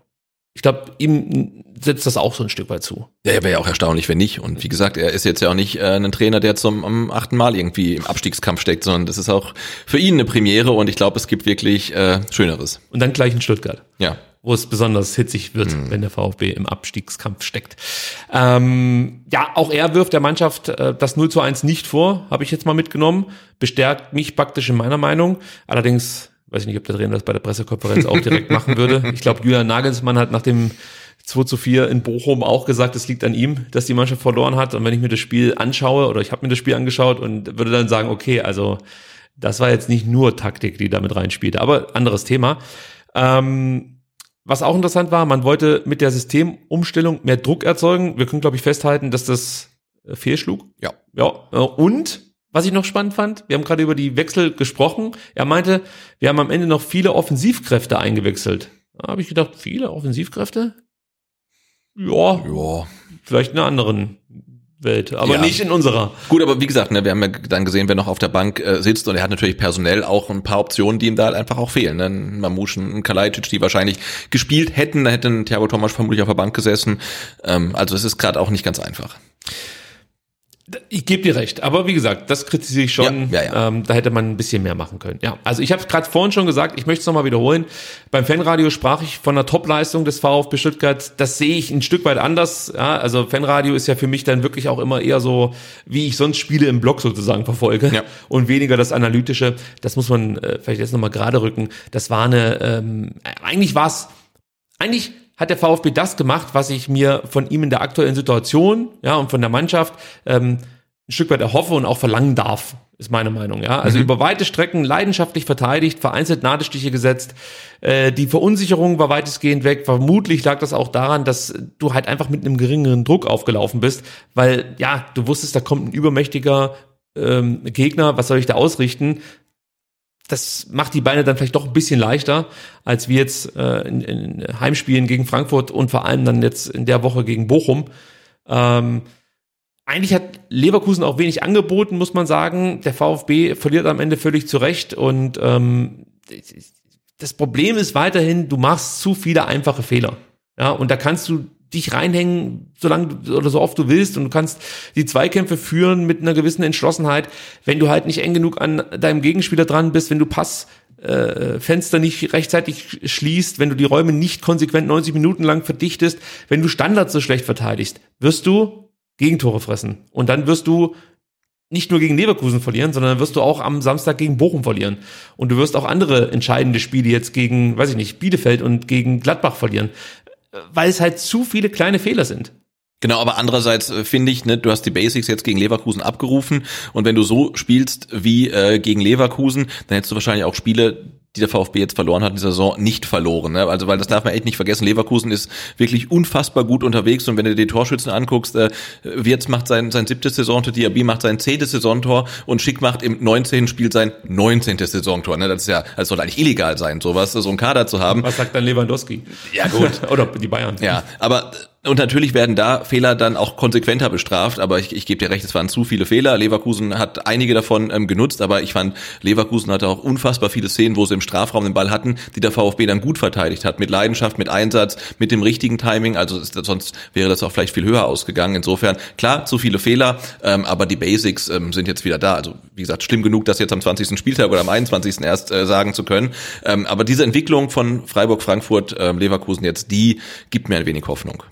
Mangala möchte ich noch mal ganz kurz mit in die Verlosung nehmen. Ja, der hat sich gesteigert. Ja, der hat das 1-1 fantastisch vorbereitet. Und ja, er war viel unterwegs und hat so geholfen, Räume zu schließen. Dennoch war er halt bei drei von vier Toren wieder mit in der Verlosung. Muss man einfach so sagen. Klar, er hat eine zentrale Rolle. Von dem her ist das schon irgendwo ein Stück weit nachvollziehbar. Aber bei Mangala muss man sich halt wirklich jetzt mal so langsam die Frage stellen, wo die Reise hingeht. Ja, also wenn er wirklich jetzt mal den nächsten Schritt in seiner Karriere machen möchte, ob das jetzt beim VfB ist oder woanders, sorry, aber dann muss er sich, wenn es um die Arbeit gegen den Ball geht, brutal steigern. Also da offenbart er wirklich Woche für Woche eklatante Schwächen, die du eigentlich so auch von ihm in den zurückliegenden Jahren gar nicht gewohnt warst. Es ist halt die Frage, ob er noch bereit ist, das zu investieren, ja, was er investiert hat, um dahin zu kommen, wo er zum Beispiel dann im letzten Jahr war. Ähm, denn ich finde, du kannst jetzt auch nicht mehr davon sprechen, dass er jetzt aus einer Verletzung kommt und so. Also natürlich, du musst das schon mit berücksichtigen. Ja, er ist vielleicht nicht topfit, weil er die Sommervorbereitung nicht mitmachen konnte. Ich möchte es nicht komplett wegschieben.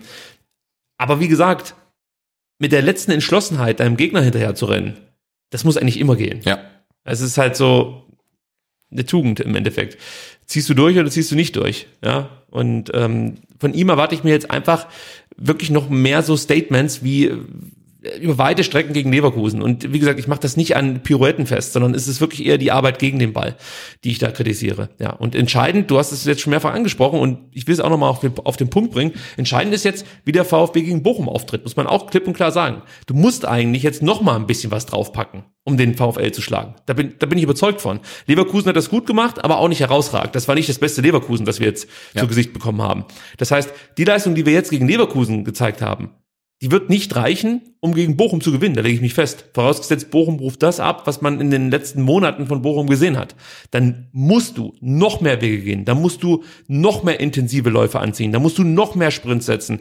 Da musst du noch konzentrierter in die Zweikämpfe gehen. Ansonsten wird es nicht reichen. Da lege ich mich fest. Ja. Und ich, ich kann diese leichte, ganz leichte positive Entwicklung vom Freiburg-Spiel hin zum Frankfurt-Spiel, hin zum Leverkusen-Spiel. Wir reden hier von Entwicklung in, in der Niederlage, was ja sowieso schon schwierig ist. Aber diese ganz, diese Mini-Dinger, die ich da sehe, die kann ich wirklich erst abschließend bewerten, wenn ich jetzt das Spiel gegen Bochum gesehen habe. Denn da muss es zünden. Druck hin, Druck her, ist mir alles scheißegal. Gegen Bochum muss es jetzt einfach auf den Platz gebracht werden. Und wenn das wirklich mit einem Messer zwischen den Zähnen ist, ist mir scheißegal. Du gibst diesen Platz nicht auf. Ja. Du gehst nicht als Verlierer vom Platz. Das ist, das ist die Aufgabe. Egal wie. Ob mit einem oder mit zwei Beinen. Ist mir scheißegal. Da geht keiner als Verlierer vom Platz. Ich will nicht sagen, dass ein Unentschieden reicht. Aber du verlierst dieses Spiel nicht. Nee, das ist nicht geht. akzeptabel. Das ist richtig, ja. Sage ich so, wie es ist.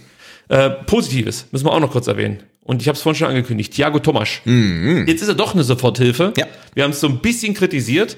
Ähm, ja, dazu kommt, dass Silas auch immer besser wird und zur alten Form zurückfindet. Chris Führig haben wir auch schon angesprochen, ist eigentlich für mich, ich habe es vorhin schon gesagt, ähm, vielleicht der beste Offensivspieler, den der VfB aktuell hat. Ähm, steht für mich auch kurz wieder davor, vielleicht da nochmal einen Bundesliga-Treffer zu, zu markieren. Also da fehlt nicht mehr viel. Ähm, ja, Thea Thomas ist das jetzt eine neue Option? Sprich, hat der VfB jetzt endlich im Angriff die Möglichkeiten, die uns über weite Strecken der Hinserie abgingen? Oder bist du noch ein bisschen skeptisch? Hat dir das jetzt schon gereicht, was du von Thiago Thomas gesehen hast, um wirklich Hoffnung zu haben? Oder sagst du, auch bei ihm warten wir erstmal ab? Müssen wir, glaube ich. Immerhin ähm, bin ich schon mal froh, ähm, dass sich ein Torschütze, ähm, der uns dann Spaß gemacht hat, nicht gleich verletzt hat, was sonst immer der Fall war. Oh, Wobei die nicht. Trainingswoche ist noch lang. Ähm, nee, nee, aber natürlich ähm, ergeben sich jetzt damit mit ähm, Oma Mamut, der dann hoffentlich wieder fit sein müsste, solange er keine Symptome hat, weiß ich nicht. Oma wird äh, am Donnerstag getestet. Mhm. Das heißt, er kann frühestens am Freitag mittrainieren und das wäre ja, halt schon das Abschlusstraining. Ja. Also er, wenn alles gut ja. läuft, wenn er sich freitesten kann, gehe ich davon aus, dass er im Kader steht, aber nicht im Ja. Äh, ähm, nicht und, und, und was äh, Kalai Kalajdzic äh, Bluterguss äh, macht, weiß ich auch nicht. Aber wenn es jetzt wieder auf Thiago Thomas gegen Bochum hinausläuft, habe ich jedenfalls äh, kein schlechtes Gefühl dabei. Also das ist ja auch schon mal was. Ja, absolut. Und wir werden natürlich nachher ausführlich über Bochum sprechen und unseren Startelf-Tipp abgeben. Und dann gucken wir mal, wo wir Thiago Thomas positionieren. Jetzt hören wir uns Florian Müller an, der auch noch was zum Spiel gegen Leverkusen zu sagen hat. Ich glaube, wir können alle die Tabelle lesen. Ähm, der Abstand, den sehen wir auch. Ähm, es geht jetzt einfach darum, Punkte zu holen. Und nächste Woche gegen Bochum zu Hause müssen wir gewinnen. Das ist ganz klar, das wissen wir auch. Ähm, ja, wie gesagt, klar, wir haben heute mit der Leistung einen Schritt nach vorne gemacht, aber im Endeffekt äh, zählen nur Punkte. Ja gut, wenn man noch zwölf Spiele hat und den Abstand sieht und dann zu Hause gegen Bochum spielt, dann ist, glaube ich, äh, klar, was wir machen müssen. Ja, wie immer auf den Punkt, würde ich sagen. Ähm, und was er auch gesagt hat, mit der Leistung hat man einen Schritt nach vorne gemacht, aber es zählen jetzt nur Punkte. Also diese Klarheit bei Flo Müller, die gefällt mir grundsätzlich. Ja, sehr. Äh, er bringt es da wirklich immer gut auf den Nenner. Also das äh, gefällt mir, wie gesagt. Und ich, ich glaube, der Druck gegen Bochum, der wird immens sein. Oh ja. Äh, wenn er jetzt schon sagt, wir wissen ganz genau, was es jetzt gegen Bochum braucht, ist, ist, ist ja auch so. Aber ich bin gespannt, ob, ob die Mannschaft mit diesem Druck dann umgehen kann, weil wir haben es vorhin off-air schon besprochen, eigentlich hat der VfB Stuttgart bislang in der Saison nur eins bewiesen, dass er mit Druck nicht umgehen kann. Und auch da braucht es jetzt eine Wende, ja. Aber wir haben eigentlich schon alles dazu gesagt. Chris Führig meinte noch, wir bleiben standhaft im nächsten Spiel, schießen wir die Tore und holen die drei Punkte. Wir wissen, dass wir Punkte brauchen, aber ähm, alle bleiben dran und arbeiten hart. Und dann sagte er noch, es sind noch genug Spiele. Das war, glaube ich, eine Antwort auf eine Nachfrage, ob das jetzt gegen Bochum schon ein Endspiel ist. Ja. Das wurde danach auch wieder Social Media mäßig so ein bisschen durchdiskutiert. Ich glaube, was er damit sagen möchte, ist, ja, wenn wir jetzt gegen Bochum verlieren, steigen wir nicht ab. Genau. So, wir haben dann noch weitere äh, elf Partien. So, de facto ist es aber so, wenn du jetzt gegen Bochum verlierst, verändert das wahrscheinlich die komplette Saison dahingehend, dass man sehr wahrscheinlich über den Trainer sprechen wird. Ja. Darauf wird's dann, also das wirst du fast nicht verhindern können hier in Stuttgart. Und auf der anderen Seite wird natürlich dann irgendwann der Abstand so groß, man stelle sich nur vor, ähm, Augsburg und ähm, Hertha, Hertha 15. Hm, nee, glaub, Bielefeld, Bielefeld, Bielefeld, ja. sind 15, ist 15. Die gewinnen ihre Spiele. Ich glaube, die haben auch nicht die, die allerkrassesten Gegner, müssen wir nachher nochmal gucken. Ähm, dann hast du plötzlich nicht mehr vier Punkte Rückstand, sondern sieben. Also, sorry, äh, dann wird's halt wirklich irgendwann mal fast nicht mehr möglich, auch wenn es rechnerisch theoretisch noch Ja. zu erreichen wäre. Also der Druck wird immens sein. Ähm, wen ich auch noch kurz mit äh, ins Boot holen muss, ist Sven Missentat, denn der war natürlich zu Gast im aktuellen Sportstudio, wie das so üblich ist. Die, ähm, ja, äh, ob es jetzt Manager sind oder Trainer, aber es ist dann meistens so, dass die Top, äh, nach einem Topspiel die, die Funktionäre, sage ich jetzt mal, äh, der einzelnen Vereine dann nochmal beim aktuellen Sportstudio ausführlich interviewt werden. Und das wurde auch Sven Missentat. Ich habe jetzt nicht das ganze Interview mitgebracht, aber ich glaube, die zwei Minuten, die ich rausgeschnitten habe, die lohnen sich. Hören wir uns mal an, was Sven Missentat zum Spiel des VfB Stuttgart in Leverkusen zu sagen hatte. Sie haben die ganze Woche über den Trainer gestärkt und gestützt. Warum ist Pellegrino Matarazzo weiterhin Teil der Lösung und nicht Teil des Problems? Hat man heute gesehen, weil ich glaube, dass, äh, dass wir sehr klar angeschaut haben, was Leverkusens Stärken sind. Mhm. Dass der Matchplan sehr lange aufgegangen ist, eben bis zum 2-1 und bis zu einem etwas späteren ähm, Zeitpunkt im Spielverlauf. Und das, äh, das ist einfach das, was ich sehe täglich auf dem Platz, was die Mannschaft sieht. Erreicht die Mannschaft, sieht man hundertprozentig. Und deswegen gibt's da nichts zu diskutieren. Also Sie stehen komplett hinter dem Trainer, aber umgekehrt formuliert. Gibt es Anzeichen, dass er selbst sagt, ich habe alles versucht, alles investiert, aber es haut nicht hin, ich werfe hin? Sehe ich nicht. Was macht Sie da so sicher? Tägliche Arbeit mit ihm.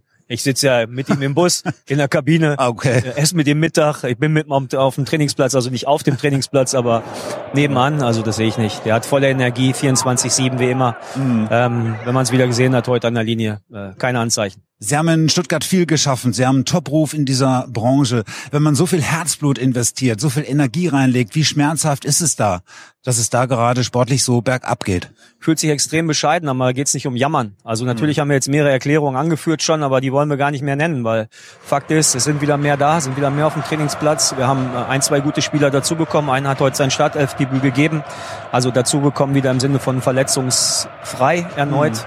Und äh, Thiago Thomas eben mit seinen zwei Toren heute kein schlechtes Debüt, glaube ich, gemacht. Viel gelaufen, gut im, äh, im, im Pressing. Also alles, ähm, ja, passt. Alles passt. Sie setzen also weiterhin auf den Stuttgarter Weg, auf die Kontinuität beim Stuttgarter Weg. Ja, also bevor jetzt alle ausflippen, ich glaube, mit alles passt, meinte er wirklich nur äh, die Voraussetzungen für einen sportlichen Aufschwung. Also äh, da gab es ja auch wieder sofort Kritik, wie alles passt, wir sind 17. Ja, er meint nicht die Tabellensituation und die gezeigte Leistung, sondern es wurden praktisch alle Voraussetzungen geschaffen, um jetzt wirklich mal durchzustarten. So, das meinte er damit. Er unterstrich auch nochmal, dass Materazzo weiterhin die Mannschaft erreicht. Ähm, es gab ja, weiß nicht, ob du es mitbekommen hast, unter der Woche mal so ein aufkommendes Gerücht, dass es nicht mehr der Fall sei. Da hieß es im Umfeld der Mannschaft wird erste Kritik an, an, am Trainer laut. Materazzo sei mehr Taktik-Nerd als großer Motivator und seine Ansprachen ähm, vor dem Team würden verpuffen. Ich kann mich erinnern, dass wir die Diskussion schon mal hatten. Ja, da hieß das auch schon, oder hieß es auch schon aus äh, diversen Kreisen, das wäre wohl so. Also natürlich wissen wir es nicht hundertprozentig, aber ich habe jetzt nicht das Gefühl, dass Materazzo die Mannschaft nicht mehr erreicht. Wenn man sieht ja, dass darauf reagiert wird, Ja. was in der Vorwoche schlecht lief. Nur du hast das Gefühl, dass der VfB so viele Baustellen aktuell hat, dass du gar nicht hinterherkommst mit Löcherstopfen. Mhm. Das ist mein Eindruck. Ja, ja, aber das hatten wir auch schon in der, in der Hinrunde mal. Dann ähm, war die Defensive zu löchrig, dann hat man an der Defensive gearbeitet, dann hat man keine vorne keine Torchancen mehr. Ähm, also die Balance zu finden ist schwierig und klar, man hat halt einfach sehr, sehr viele Probleme und dann muss er wahrscheinlich jetzt Prioritäten setzen, äh, welche am ehesten zu beheben sind. Aber die Mannschaft hat ja eindeutig eine Reaktion gezeigt auf das doch eher desolate Spiel gegen Frankfurt und ist jetzt gegen Leverkusen anders aufgetreten. Also da jetzt dann zu behaupten, der Trainer wird die Mannschaft nicht erreichen, hm, schwierig. Was man aber sagen muss, ähm, er erreicht die Mannschaft, deshalb gibt es nichts zu diskutieren. Hört sich dann nicht mehr ganz so kompromisslos an, wie wir gehen mit ihm in die zweite Liga no matter what. Also, ich weiß nicht, ob das jetzt einfach nur ein Zufall war, dass er es so ausgedrückt hat, aber wie gesagt, das lässt ja schon so einen kleinen Spalt offen, dass Ja. in dem Moment, wo er die Mannschaft nicht mehr erreicht, wir auch bereit wären zu reagieren. Ja, könnte man so auslegen. Ähm, auf der anderen Seite wissen wir, glaube ich, schon, dass Sven Missentat äh, sein Schicksal eng mit dem von Materazzo verknüpft Und ich gehe einfach davon aus, dass beide durchziehen wollen. Nicht nur in der Saison, sondern auch in der nächsten, wo auch immer die dann stattfinden wird. Ähm, es gab auch am Rande der Sky-Übertragung eine Äußerung von Sebastian Hellmann, die für etwas Unruhe sorgte. Hast du das mitbekommen? Äh, nur am Rande. Ja, der ließ sich zu, zu ähm, ja, so eine Randbemerkung hinreißen, dass Klaus Vogt intern angeblich zwischen Misslintat-Spielern und Nicht-Misslintat-Spielern unterscheiden würde. Aha.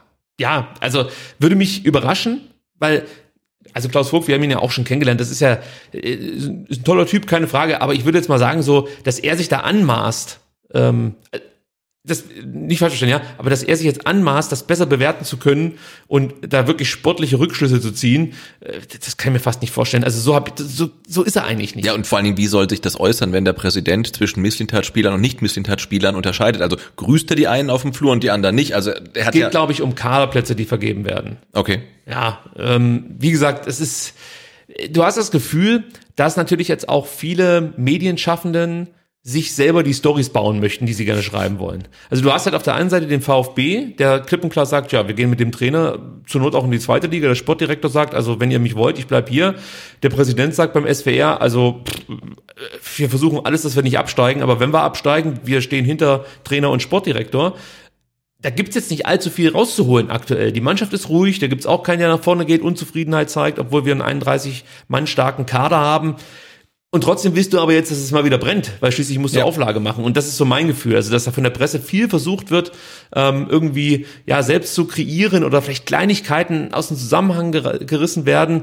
Ähm, und es mag ja sein, dass Klaus Vogt mal irgendwann gesagt hat, das, das halte ich durchaus für möglich. Wenn wir jetzt in den Kader schauen, sehen wir nur Missentat-Spieler und kaum Spieler, die er nicht geholt hat. Das, das kann ja sein, dass er das gesagt hat, aber der Kontext ist halt dann wichtig. Ja. Und, und der fehlt jetzt ja auch von Sebastian Hellmann, ähm, der das einfach mal so reinwirft. Äh, äh, merkwürdig. Also Matarazzo meinte dann noch äh, am Rande des Interviews, äh, oder beziehungsweise auf, auf ähm, ja, er wurde auf die Zufriedenheit mit der Kaderplanung angesprochen. Da meinte er, Sven hat äh, seine Meinung, ich habe meine Meinung, wenn es um die Kaderplanung geht. Am Ende entscheide ich, wer auf dem Platz steht. Er trifft die Entscheidung, äh, Entscheidungen im Kader. Wir haben klare Rollen und Verantwortungsbereiche. Es bleibt konstruktiv, produktiv und auch immer wieder hitzig, aber aus meiner Sicht funktioniert es gut. So, also da wurde auch da wurde schon wieder, ja Mensch, hm, da hat er offensichtlich auch eine andere Meinung, was die Verpflichtungen von diversen Spielern angeht. Ich glaube, wir machen es uns da selber zu kompliziert. Also wir, meine ich jetzt wir Fans. Ja. Ich, ich glaube, das funktioniert zwischen Matarazzo und Missentat richtig gut. Natürlich wird es mal so äh, Verpflichtungen geben, wo Matarazzo sagt, ja, was weiß ich, was ich jetzt mit dem anfangen soll, ähm, den kenne ich gar nicht. Und der Missentat sagt, nimm den, der ist es, der ist es. Und dann kann es auch mal sein, dass sich beide äh, fetzen und äh, vielleicht auch streiten. Finde ich, gehört irgendwo dazu. Also das braucht halt Natürlich, auch, klar. eine Streitkultur, eine gewisse. Ähm, auch da würde ich sagen, müssen wir uns, glaube ich, jetzt nicht allzu große Sorgen machen, dass Matarazzo hier komplett verzweifelt ist mit seinem Kader. Ich glaube, das passt Das, das glaube ich nicht, das Ja. glaube ich nicht. Ja, ich würde sagen, ähm, damit haben wir eigentlich das Spiel soweit besprochen. Mhm. Und wir schauen mal auf den Spieler der Saison, Sebastian. Da war wieder richtig was los. Du merkst, wenn der VfB ein bisschen besser spielt, Ja, ja. also noch nicht mal gut, aber ein bisschen besser, dann haben auch mehr Leute Lust, äh, Stimmen abzugeben für den Spieler der Saison. Ja, hey, aber vier Tore in zwei Spielen, ne? Geschossen, nicht bekommen. das- also das stimmt. Wahnsinn. Ja, bekommen. Ja, Da reden wir jetzt nicht drüber, Nein. wie viel das waren. Äh, aber insgesamt gab es 327 gültige Stimmen und Sebastian, die meisten Stimmen auf Twitter erhielt, natürlich, Thiago Tomasch. Natürlich. 168 Stimmen hat er bekommen. Auf Platz zwei dann Atakan Karasor mit 98 erhaltene Stimmen. Und auf Platz drei Chris Führig mit 37 erhaltene Stimmen. Also, Thiago Thomas kriegt drei Punkte von euch. Atakan Karasor zwei, Chris Führig einen. Für alle, die das irgendwie nicht genau wissen, was wir hier machen, ich erkläre es nochmal ganz kurz. Wir wählen jeden Spieltag äh, unsere Spieler des Spiels, muss man eigentlich sagen. Das läuft so ab. Ähm, Sebastian, ich und Twitter haben sechs Punkte, die sie vergeben können auf die eingesetzten Spieler. Und ähm, auf Twitter ist es so, die drei Spieler, die am häufigsten genannt werden, die bekommen jeweils, drei, zwei beziehungsweise einen Punkt. Und wenn Sebastian und ich unsere Punkte verteilen, dürfen wir praktisch ähm, ja die die die die Höhe ähm, der Punkte selber zuordnen, wie wir das einfach wollen. Wir können sechs Spielern einen Punkt geben oder einem Spieler sechs Punkte oder drei Spielern, äh, weiß ich nicht, zwei Punkte. Ihr versteht, was ich meine. Und so entsteht dann am Ende der Saison ein ähm, Endergebnis, ja, wir sehen dann, wer ist wirklich der Spieler, der die meisten Punkte von euch und von uns erhalten hat und der ist dann unser Spieler der Saison. Das ist die Idee hinter dem Spieler der Saison. Und Sebastian, ich weiß nicht, hast du dich schon entschieden? Ja, klar. Das ist ja Wahnsinn, das läuft ja hervorragend. Seitdem wir live on air sind, bist du immer top vorbereitet, Ja, ja. was den Spieler der Saison angeht. Dann hau mal raus. Genau, also ich ähm, komme auch nicht äh, drumrum, äh, Thiago Thomas drei Punkte zu geben. Ja. Und habe dann äh, drei Spieler, denen ich jeweils äh, einen Punkt gebe. Ähm, einen Punkt bekommt von mir äh, Borna Sosa. Ähm, weil ich ihn sehr zweikampfstark gesehen habe. Er hat viele Bälle abgefangen. Er hat äh, wirklich gefühlt äh, war immer, war er immer am Boden, um zu grätschen, hat viele Bälle gewonnen, hat mir sehr gut gefallen, also auch gerade defensiv. Ähm, genauso gut defensiv hat mir Dinos Mavropanos äh, gefallen, ne? acht Klärungen, viele Schüsse geblockt, das waren diese ganzen Leverkusener Chancen, die dann keine echten Chancen wurden, weil er immer im Weg stand. Ähm, also auch Mavropanos zu mir einen Punkt und ähm, ja, das gleiche gilt für Atakarasor, der wirklich, äh, finde ich, sein Startelf-Comeback äh, sehr, sehr gut bestritten hat.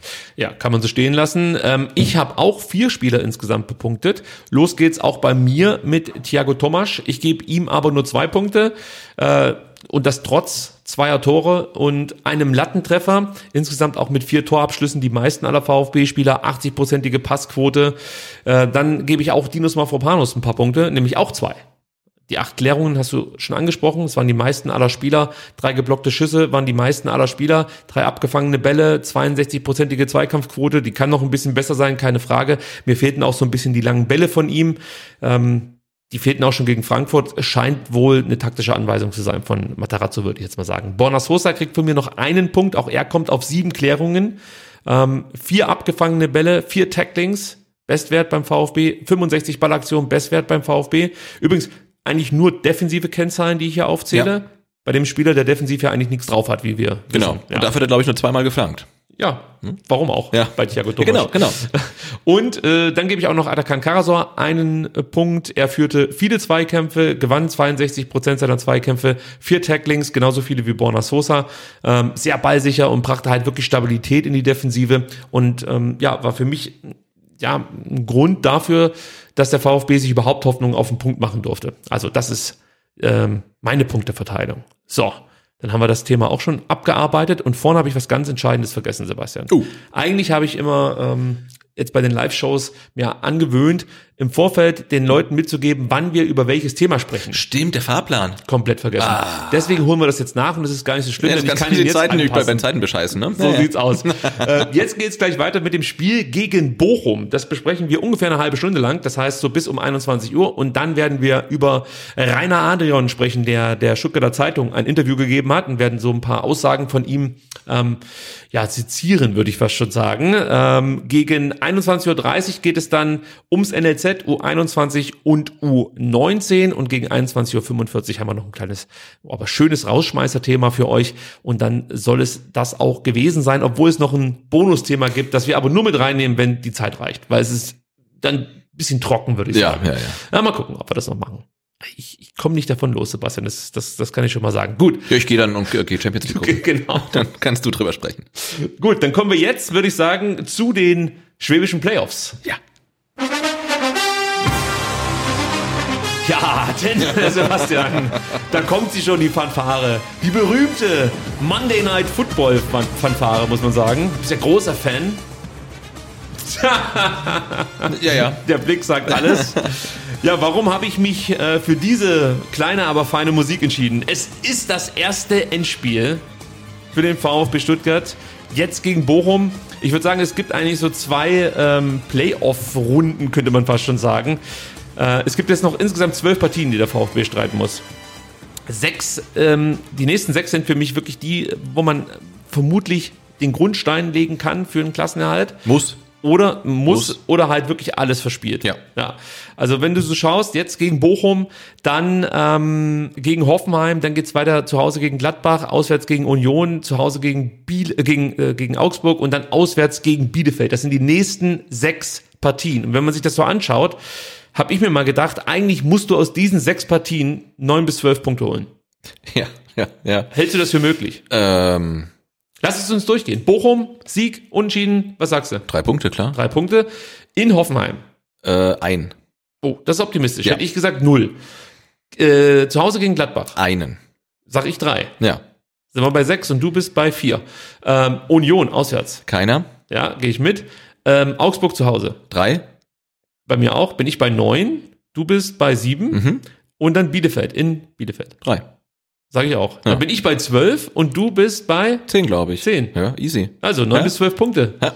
Dann ist das schon mal safe, oder? Ja. Nein, aber es ist halt so. Also du hast jetzt wirklich drei ganz entscheidende Spiele und ähm, wenn du jetzt einfach mal die- diese nächsten zwölf, nennen wir es jetzt einfach mal Playoffs nimmst, ja, äh, was denkst du, wie viele Spiele kann der VfB da eigentlich sich noch ähm, als Ausrutscher leisten? Also wie viele Spiele darf man noch verlieren, um an, äh, am Ende die Klasse zu halten?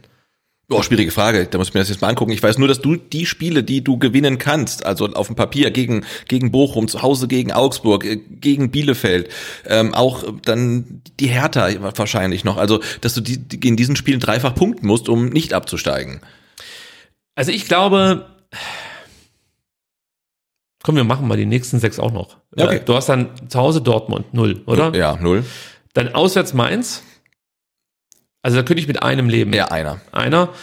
Auswärts Hertha, Einer. auch einer, ja, gehe ich mit, zwei Punkte. Dann zu Hause Wolfsburg, Musste gewinnen. musste gewinnen, bist du bei fünf. Bayern, Streichergebnis. Ja. Und dann zu Hause gegen Köln musst du gewinnen. Ja. Dann bist du bei acht. Ja.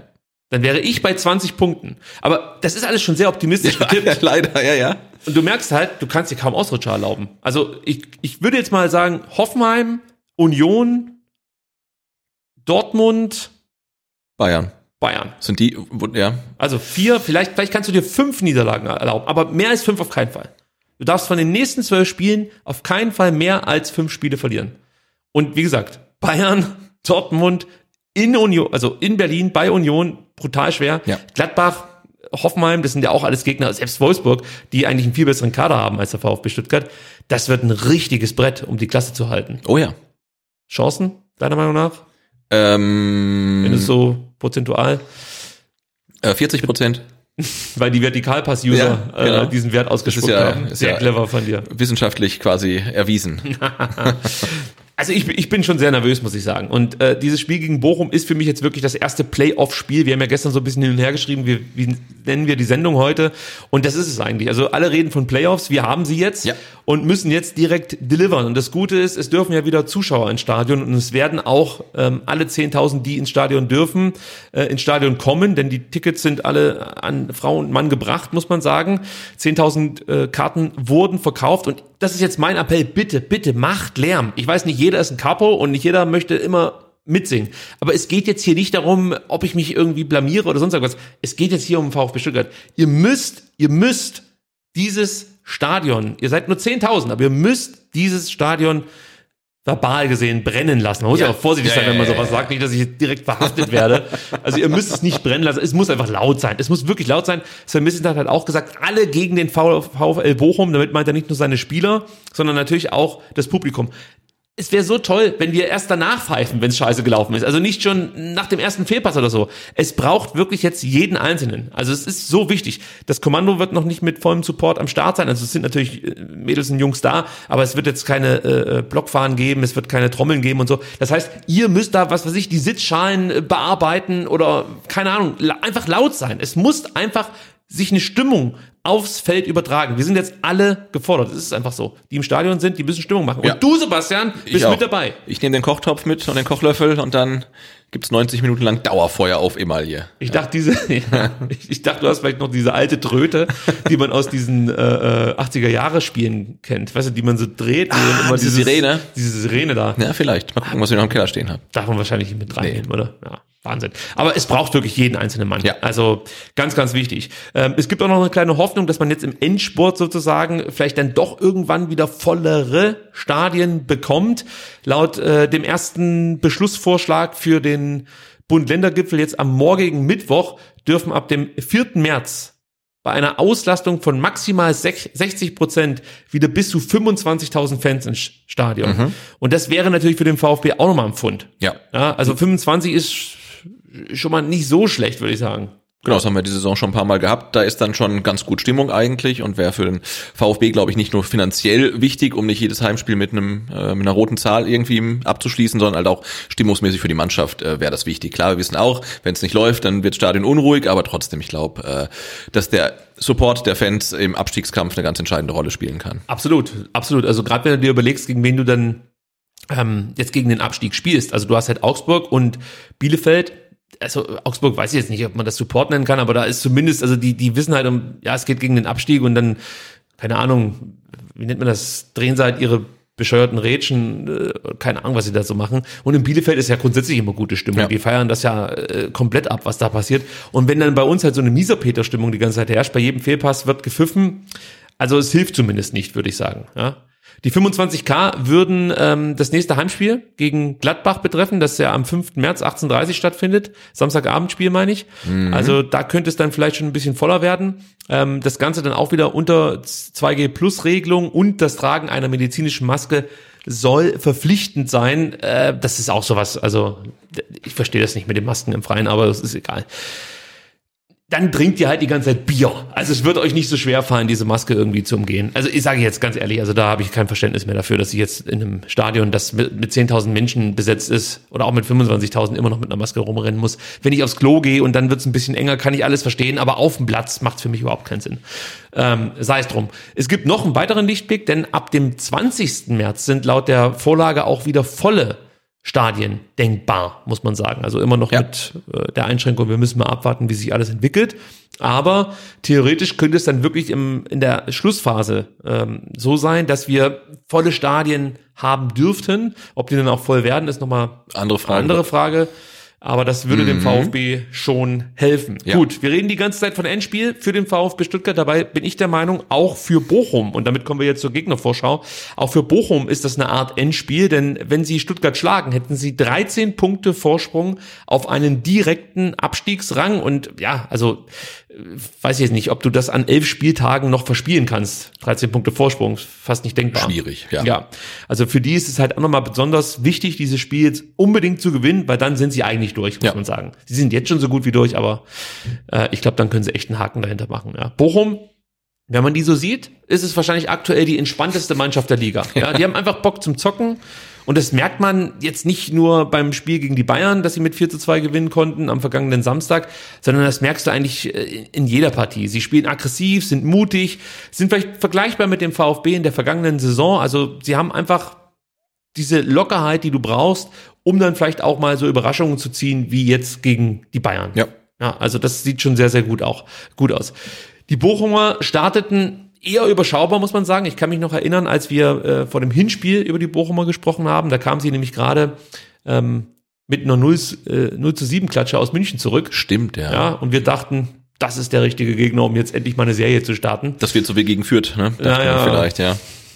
Ja, und ähm, man muss auch sagen, sie hatten nach sieben Spieltagen gerade mal vier Punkte auf dem Konto. Das ist natürlich absurd gewesen. Äh, dann fanden sie aber den Schalter und vor allem in der Defensive haben sie was verändert. Ja, also nochmal zurück zu diesem 0 zu 7 in München, fünfter Spieltag. Ähm, danach ist der, ist der Coach Thomas Reis vor die Mannschaft getreten und hat den wirklich klar gemacht, dass sie in der Bundesliga nur bestehen können, wenn sie gemeinsam und konsequent gegen den Ball arbeiten und wirklich ja, also mit Leidenschaft verteidigen. Und diese Ansprache hatte Erfolg, denn dann kommt eine Statistik zustande, Sebastian, die ist, die ist spektakulär. Zwischen Spieltag 6 und Spieltag 22 kassierte kein anderes Bundesliga-Team weniger Gegentore als Bochum. Hui. Die haben nur 19 Gegentreffer kassiert, der VfB zum Vergleich im selben Zeitraum 30 Gegentreffer. Und wie gesagt, sonst gab es kein Bundesliga-Team, das weniger Gegentreffer kassiert hat als die Bochumer. Ja, wir reden ja quasi von einer halben Spielzeit. Ja. Irre. Also das ist echt krass. Ähm, Und was auch interessant ist, in der Rückrunde hat sich Bochum nochmal deutlich verbessert, gerade in der Defensive. Äh, Und da rede ich jetzt, was das Zulassen von Chancen angeht, also über, über dieses Thema. Da ist nur Wolfsburg in der Rückrunde stärker gewesen. Also nur Wolfsburg ließ in der Rückrunde weniger Chancen zu als die Bochumer. Und auch die Bochumer haben jetzt in der Rückrunde schon äh, starke Gegner gespielt, nicht zuletzt die Bayern. Ja.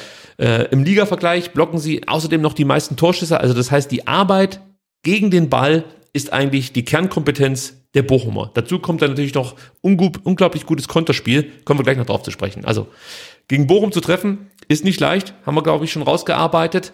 Ähm, das wird eine große Herausforderung für die VfB-Offensive. Eine Möglichkeit könnten Standards sein. So kassierten die Bochumer schon zehn Gegentreffer. Ähm, der, genauso viele wie der VfB übrigens. Also das heißt, wenn wir besonders schlecht sind bei Standards, müsste es sie ja auch sein.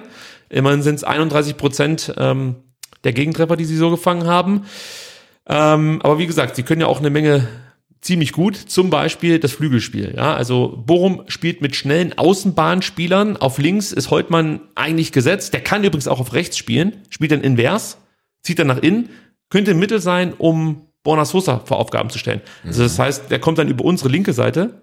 Und Borna ist ja ein, eher ein begleitender Verteidiger, sag ich jetzt mal so. Also der geht, Schön nicht immer, gesagt, ja. ja. geht nicht immer so drauf. Das heißt, wenn du den Holtmann jetzt ziehen lässt nach innen und guckst dir das einfach an, der, der zieht dann das Tempo an und ist weg. Da Ja. kommt auch Borna Sosa nicht mehr hinterher. Und der geht jetzt auch nicht so oft aufs Foul. Also es könnte ein Schachzug von Thomas Reis sein, dass er Holtmann auf die rechte Seite stellt. Müssen wir mal gucken, wie sich das dann am Samstag darstellt. Ähm, wenn er so spielt, wie er es eigentlich häufiger tut, dann, äh, wie gesagt, ist Holtmann auf links gesetzt. Auf rechts machen sich Gegner abhängig. Gegen Bayern glänzt jetzt Christopher Antwi Ajay, macht ein herausragendes Spiel. Deutlich häufiger versuchte ähm, Reis das Ganze mit dem Ex-Stuttgarter Takuma Asano. Der Jaguar, ja. Ja, genau.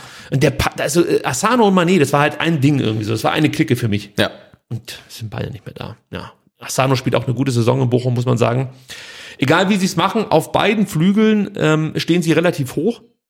Das ist natürlich dann vielleicht auch eine Möglichkeit für den VfB, wenn sie stärker auf das Flügelspiel setzen, dass man dann die Räume dahinter äh, gut bespielen kann. Weil, ähm, ja, nehmen wir jetzt mal ähm, Antwi Ajay und Holtmann, das sind eigentlich keine linken beziehungsweise rechten Mittelfeldspieler, sondern eher links außen und rechts außen. Also sie sind da wirklich sehr, sehr äh, offensiv. Was mir auch noch aufgefallen ist, wenn sie im Ballbesitz sind und nicht gerade schnell kontern, sondern kontrollieren, kontrolliert aufbauen wollen beziehungsweise müssen, verlieren sie relativ schnell den Ball. Also auch das könnte ein Mittel sein, sie nicht gleich früh anzulaufen und früh zu pressen, sondern vielleicht erst ab der Mittellinie zu attackieren. Nicht so tief wie jetzt gegen Leverkusen, aber auch nicht so früh wie, weiß ich nicht, gegen, gegen Fürth zum Beispiel. Ja, also ruhig ein bisschen kommen lassen, bisschen Ballbesitz abgeben.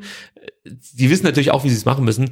Äh, Wenn du, wenn du sie früh versuchst zu attackieren, dann, dann ähm, haben sie sich darauf natürlich auch eingestellt und haben sich Lösungen überlegt. Also, was machen sie natürlich? Sie schlagen dann den langen Diagonalball hinten raus und das machen sie herausragend. Früher haben sie die Diagonalbälle auf Polter gespielt, jetzt eben auf Lokadia.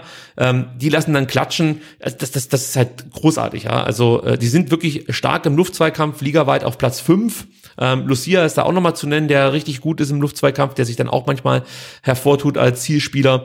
Ähm, ja, wie gesagt, jetzt momentan ist es so, dass sie Lokadia anspielen, der lässt dann klatschen, entweder in den Rückraum, ja, und äh, von da aus wird dann auch gerne mal versucht, ähm, aus der Distanz zu schießen, machen sie relativ häufig, äh, oder eben ähm, er legt den Ball raus auf die Flügel und von da kommen dann entweder Flanken oder die, die Dribblings im Höchsttempo. Ja, das machen sie wirklich herausragend. Und gerade die linke Seite mit Soares und Holtmann ist hier wirklich extrem gefährlich und da kommt eine große Aufgabe auf, ich weiß nicht, bestenfalls Anton und Silas zu. Werden wir gleich noch ausknobeln, wenn wenn es um die Startelf, ähm, um den, um äh, den Startelf-Tipp geht. Ähm, man kann es verteidigen, vorausgesetzt, man ist aufmerksam und konsequent in den Zweikämpfen. Du merkst, genau das äh, ist ja eigentlich bislang das Problem gewesen des Ja. VfB Stuttgart. Wenn alle Stricke reißen, ja, dann musst du so ein Stück weit darauf hoffen, dass Bochum die eigentlich bekannte Abschlussschwäche wieder an den Tag legt. Ja, also gemessen an ihren Chancen lassen sie nämlich einiges liegen, haben keine gute Chancenverwertung.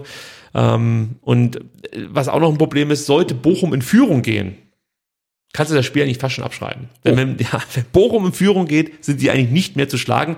In dieser Saison gewann äh, der VfL acht Spiele nach Führung und spielte zweimal unentschieden. Nicht ein Spiel haben sie nach Führung verloren. Das heißt, bloß in den Rückstand geraten. Daran, daran werde ich, glaube ich, denken, wenn ich im Stadion sitze und Bochum ein Tor schießt.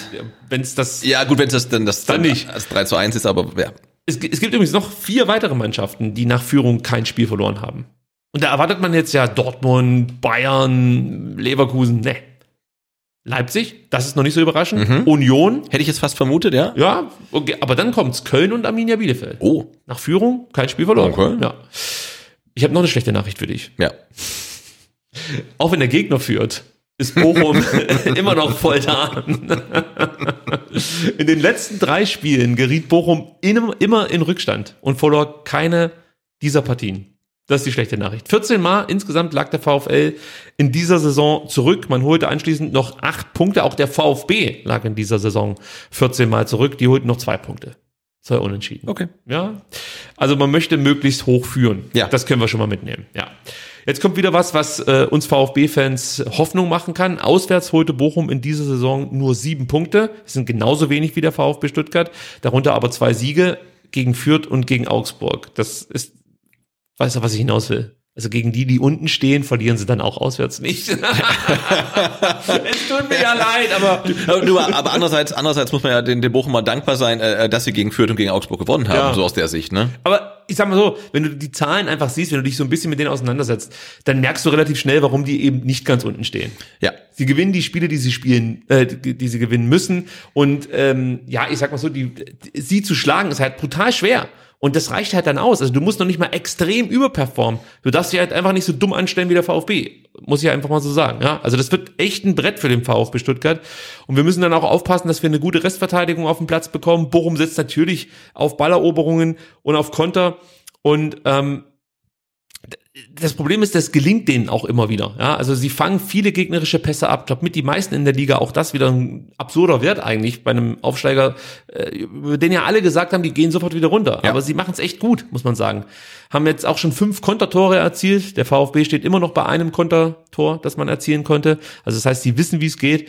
Und ähm, jetzt am Samstag ist mir aufgefallen, hat Bayern ja mit Osterhage und Rex Bejai im Zentrum gespielt. Und ja, also was die beiden da zusammen geleistet haben, ist, das war einfach herausragend. Also die konnten viele Bälle erobern und haben halt einfach wirklich super ergänzt. Also das war einfach ein super Zusammenspiel.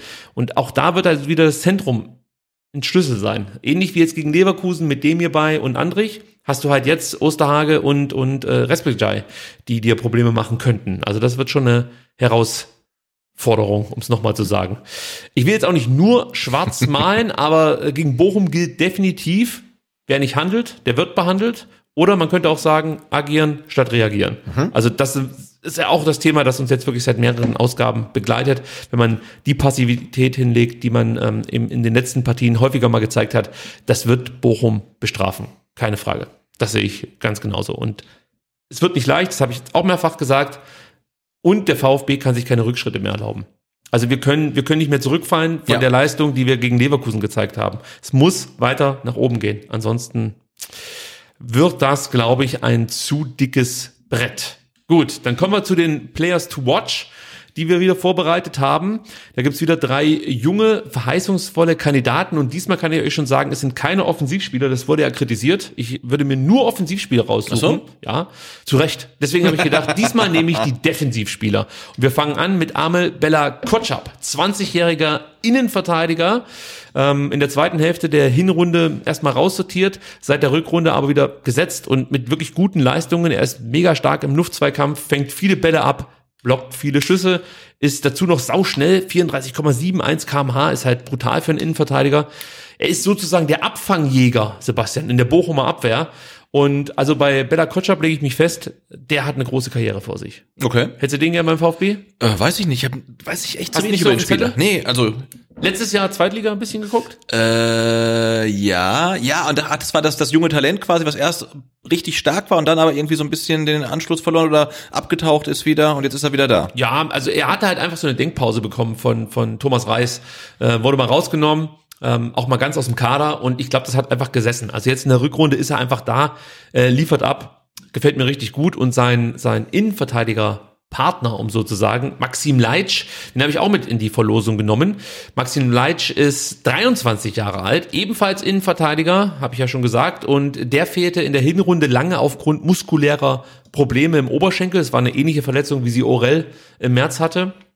Ähm, ja, und auch er ist jetzt eigentlich in der Rückrunde komplett unumstritten gesetzt. Ähm, seine Qualität ist ganz klar das Aufbauspiel und im Gegensatz zu Bela Kotschap hat er vielleicht dann noch so kleinere Schwächen im Luftzweikampf. Auch er bringt ein gutes Tempo mit ins Spiel, kommt auch ja, auf 33,5 kmh. Auch das ist ein guter Wert, also auch da ist richtig Tempo am Start. Ähm, ja, auch er gefällt mir ganz gut. Ist vielleicht äh, nicht, nicht das Megatalent wie Bella Kotschap, aber schon auch ein sehr, sehr guter Innenverteidiger. Ähm, über den nächsten Spieler kann ich noch gar nicht so viel sagen, muss ich sagen. Der ist mir jetzt einfach nur in der Rückrunde aufgefallen. Patrick Osterhage, der ist 22 Jahre alt, zentraler Mittelfeldspieler und ist für mich so ein Stück weit der Shootingstar der Rückrunde bei den Bochumern. Ja, jetzt am Samstag gegen Bayern, ich habe es gerade eben angespielt, äh, angesprochen, mit, ähm, mit einem herausragenden Spiel inklusive zweier Assists, sehr passstark, gut gegen den Ball, gute Spielübersicht, es ist wirklich ein spannender Spieler, den übrigens Sven Missentat noch gut kennen müsste, denn ich glaube, er hat ihn 2017 von Bremen in die Dortmunder U19 geholt. Ah, okay. Ja, Also die müssten sich noch kennen und vielleicht kann er schon ein paar Tipps geben, wie man den Osterhage ähm, einfangen kann. Ja, aber auch der gefällt mir richtig gut. Ja, und dann bin ich eigentlich schon durch mit äh, den Bochumern. Wie ist dein Gefühl nach meinen Ausführungen? Ich bin total optimistisch. Ich, ich, nee, echt. Also das ist eigentlich ein vergleichbarer Gegner. Also Vorsicht. Leverkusen hat eine andere Qualität, aber die Spielweise erinnert auch so ein Stück weit an Leverkusen. Tempo auf den Außen, äh, Zentrum sehr gut äh, geschlossen, ballsicher, gute Pässe ähm, und sie scheren sich halt gerade um nichts. Die haben ihre Punkte geholt, für die ist es jetzt fast schon alles Küren. Natürlich brauchen die noch ein paar Punkte, um die Klasse dann endgültig zu halten, aber trotzdem, die können halt befreit spielen, so wie der VfB in der vergangenen Saison.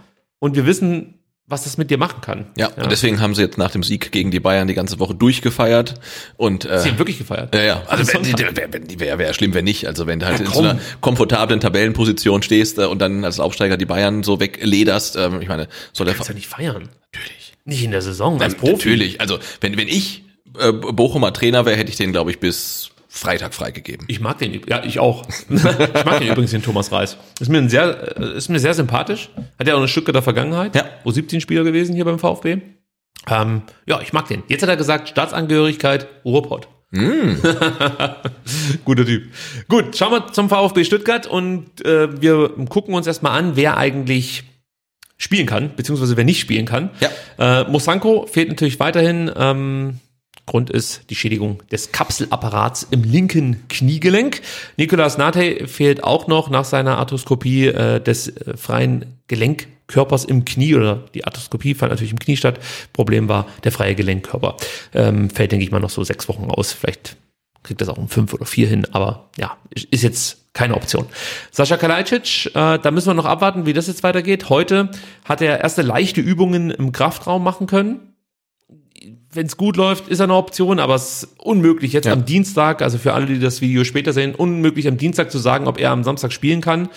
Oma Mamouche, da glaube ich eher nicht dran, dass er ein Kandidat ist für die Startelf. Er kann sich am Donnerstag freitesten lassen. Er wurde ja positiv auf Corona getestet am vergangenen Donnerstag. Er kann sich, wie gesagt, jetzt am äh, diese Woche Donnerstag freitesten lassen. Dann kann er am Freitag mittrainieren. Ja. Und dann kann er halt noch das Abschlusstraining mitmachen. Knapp, dann, knapp, knapp, ja. Denke ich, wird er ein Kandidat für die Bank sein. Roberto Massimo hat einen grippalen Infekt. Auch da möchte ich mich nicht festlegen, ob der äh, ein Startelf-Kandidat werden könnte bis zum Samstag. Auch hier würde ich eher ein Fragezeichen dahinter machen und würde ihn vielleicht bestenfalls auf die Bank setzen, aber nicht in die Startelf packen. Waldemar Anton ist wieder zurück. Auch er wurde positiv auf Corona getestet am vergangenen Dienstag. Der hat sich jetzt heute freitesten lassen, ist auch mit beim Training dabei gewesen, konnte also komplett durchziehen. Clinton Mola ist auch wieder fit, spielte am Samstag bei der zweiten Mannschaft. Ja, in der Innenverteidigung, ja, ne? erstaunlicherweise. Hat da einen guten Part, ja, in der Dreierkette ja, ja, teilweise also, ja. auch ähm, äh, gemacht. Also das, das sah ganz ordentlich aus. Und ja, man merkt schon, der VfB hat endlich mal wieder Optionen. Ja, also noch, nicht, noch nicht die, die wir haben wollen würden, aber es werden mehr auf jeden Fall. Jetzt muss ich dich fragen, wenn es jetzt um den Startelf-Tipp geht, ja. können wir technisch wieder hier dieses Board an den Start bringen oder ist es schwierig?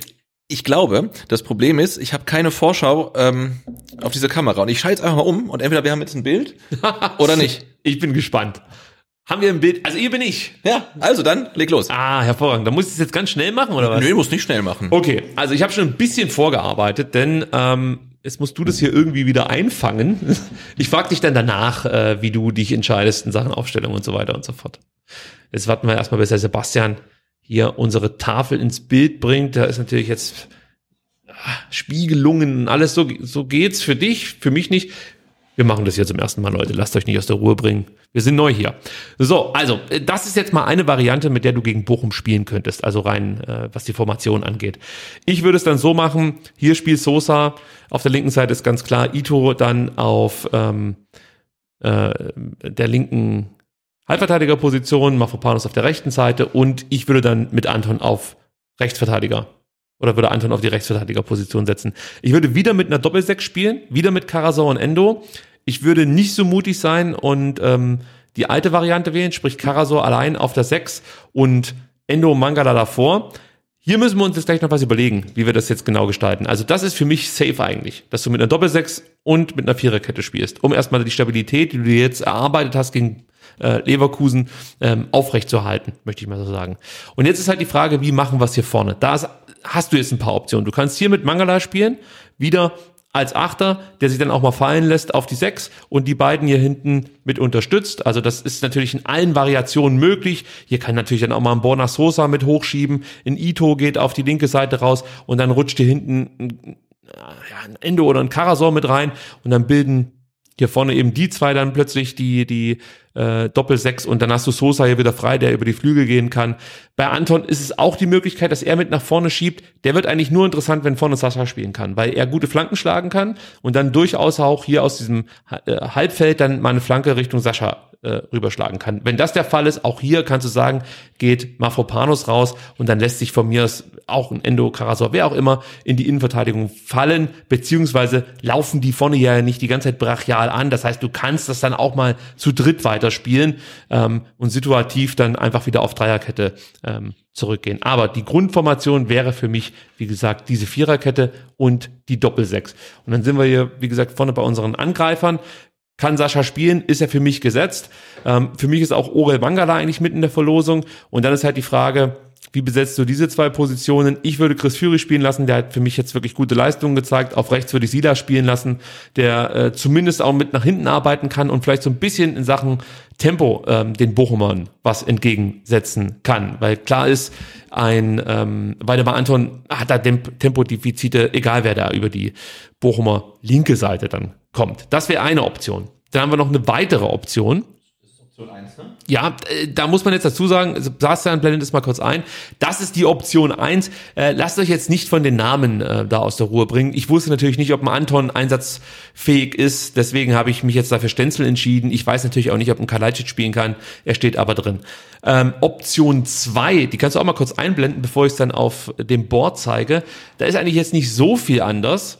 Ähm, ich habe mich dann nur Hinten, ja, da, genau, hier habe ich mich jetzt für Anton entschieden. Genau, bei Option 2 sieht man das, hinten rechts spielt Anton. Also kannst du gleich direkt weitergehen zur Option 3. Das wäre die Option jetzt ohne Sascha Kalajdzic. Also auch hinten verändert sich wieder nichts. Fürich Silas spielen ähm, auf äh, äh, den Flügeln und vorne dann Thiago Thomas, der dann zum einen anlaufen kann äh, und auch in Sachen Tempo natürlich dann den schnellen Innenverteidigern was entgegensetzen kann. Das wäre auch eine Option. So, jetzt kommen wir zur Option 4. Jetzt wird's langsam spannend. Jetzt muss ich wieder ein bisschen was erklären. Option 4 erstmal einblenden, Regie, bevor ich dann für die Podcast-Hörer erkläre, äh, was man sieht und vielleicht kannst du dann irgendwann wieder auf die GoPro umschwenken. Also hier würde man dann auf Dreierkette setzen, was sehr gewagt wäre. Ja, du würdest dann die Flügel nur einfach besetzen, muss da sehr auf Zack sein. Ich werde das jetzt hier für unsere YouTube-Freunde mal ganz kurz ähm, anordnen, wie ich es mir vorstelle. So, der Silas up, hier drüben. Und so, also, ähm, das sieht wie folgt aus. Hinten Dreierkette Ito, Anton, Mafropanos, so wie wir es eigentlich kennen. Davor Karasor als Sechs. Dann hast du auf der linken Seite Borna Sosa, der sich ein bisschen defensiver positioniert, als wir das sonst von ihm gewohnt sind. Äh, wenn wir Dreierkette spielen, so dass du wirklich immer wieder zurückfallen kannst auf die Viererkette. Also die Option musst du dir einfach immer offen lassen, keine Frage.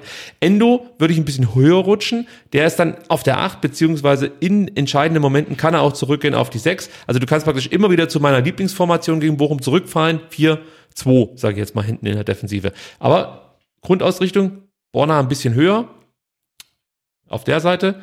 Endo ein bisschen höher, eher als Achter. Und Orel Mangala noch ein bisschen höher, nicht als Zehner, sondern auch, also die, die müssen sich ergänzen. Verstehst du, was ich meine, Sebastian? Mhm. Wenn du es verstehst, versteht die Hörer auch. Ja, ich glaube schon. Ja, also die beiden müssen sich so ein Stück weit ergänzen. Da muss man natürlich gucken, über welche Seite greifen jetzt die Bochumer an.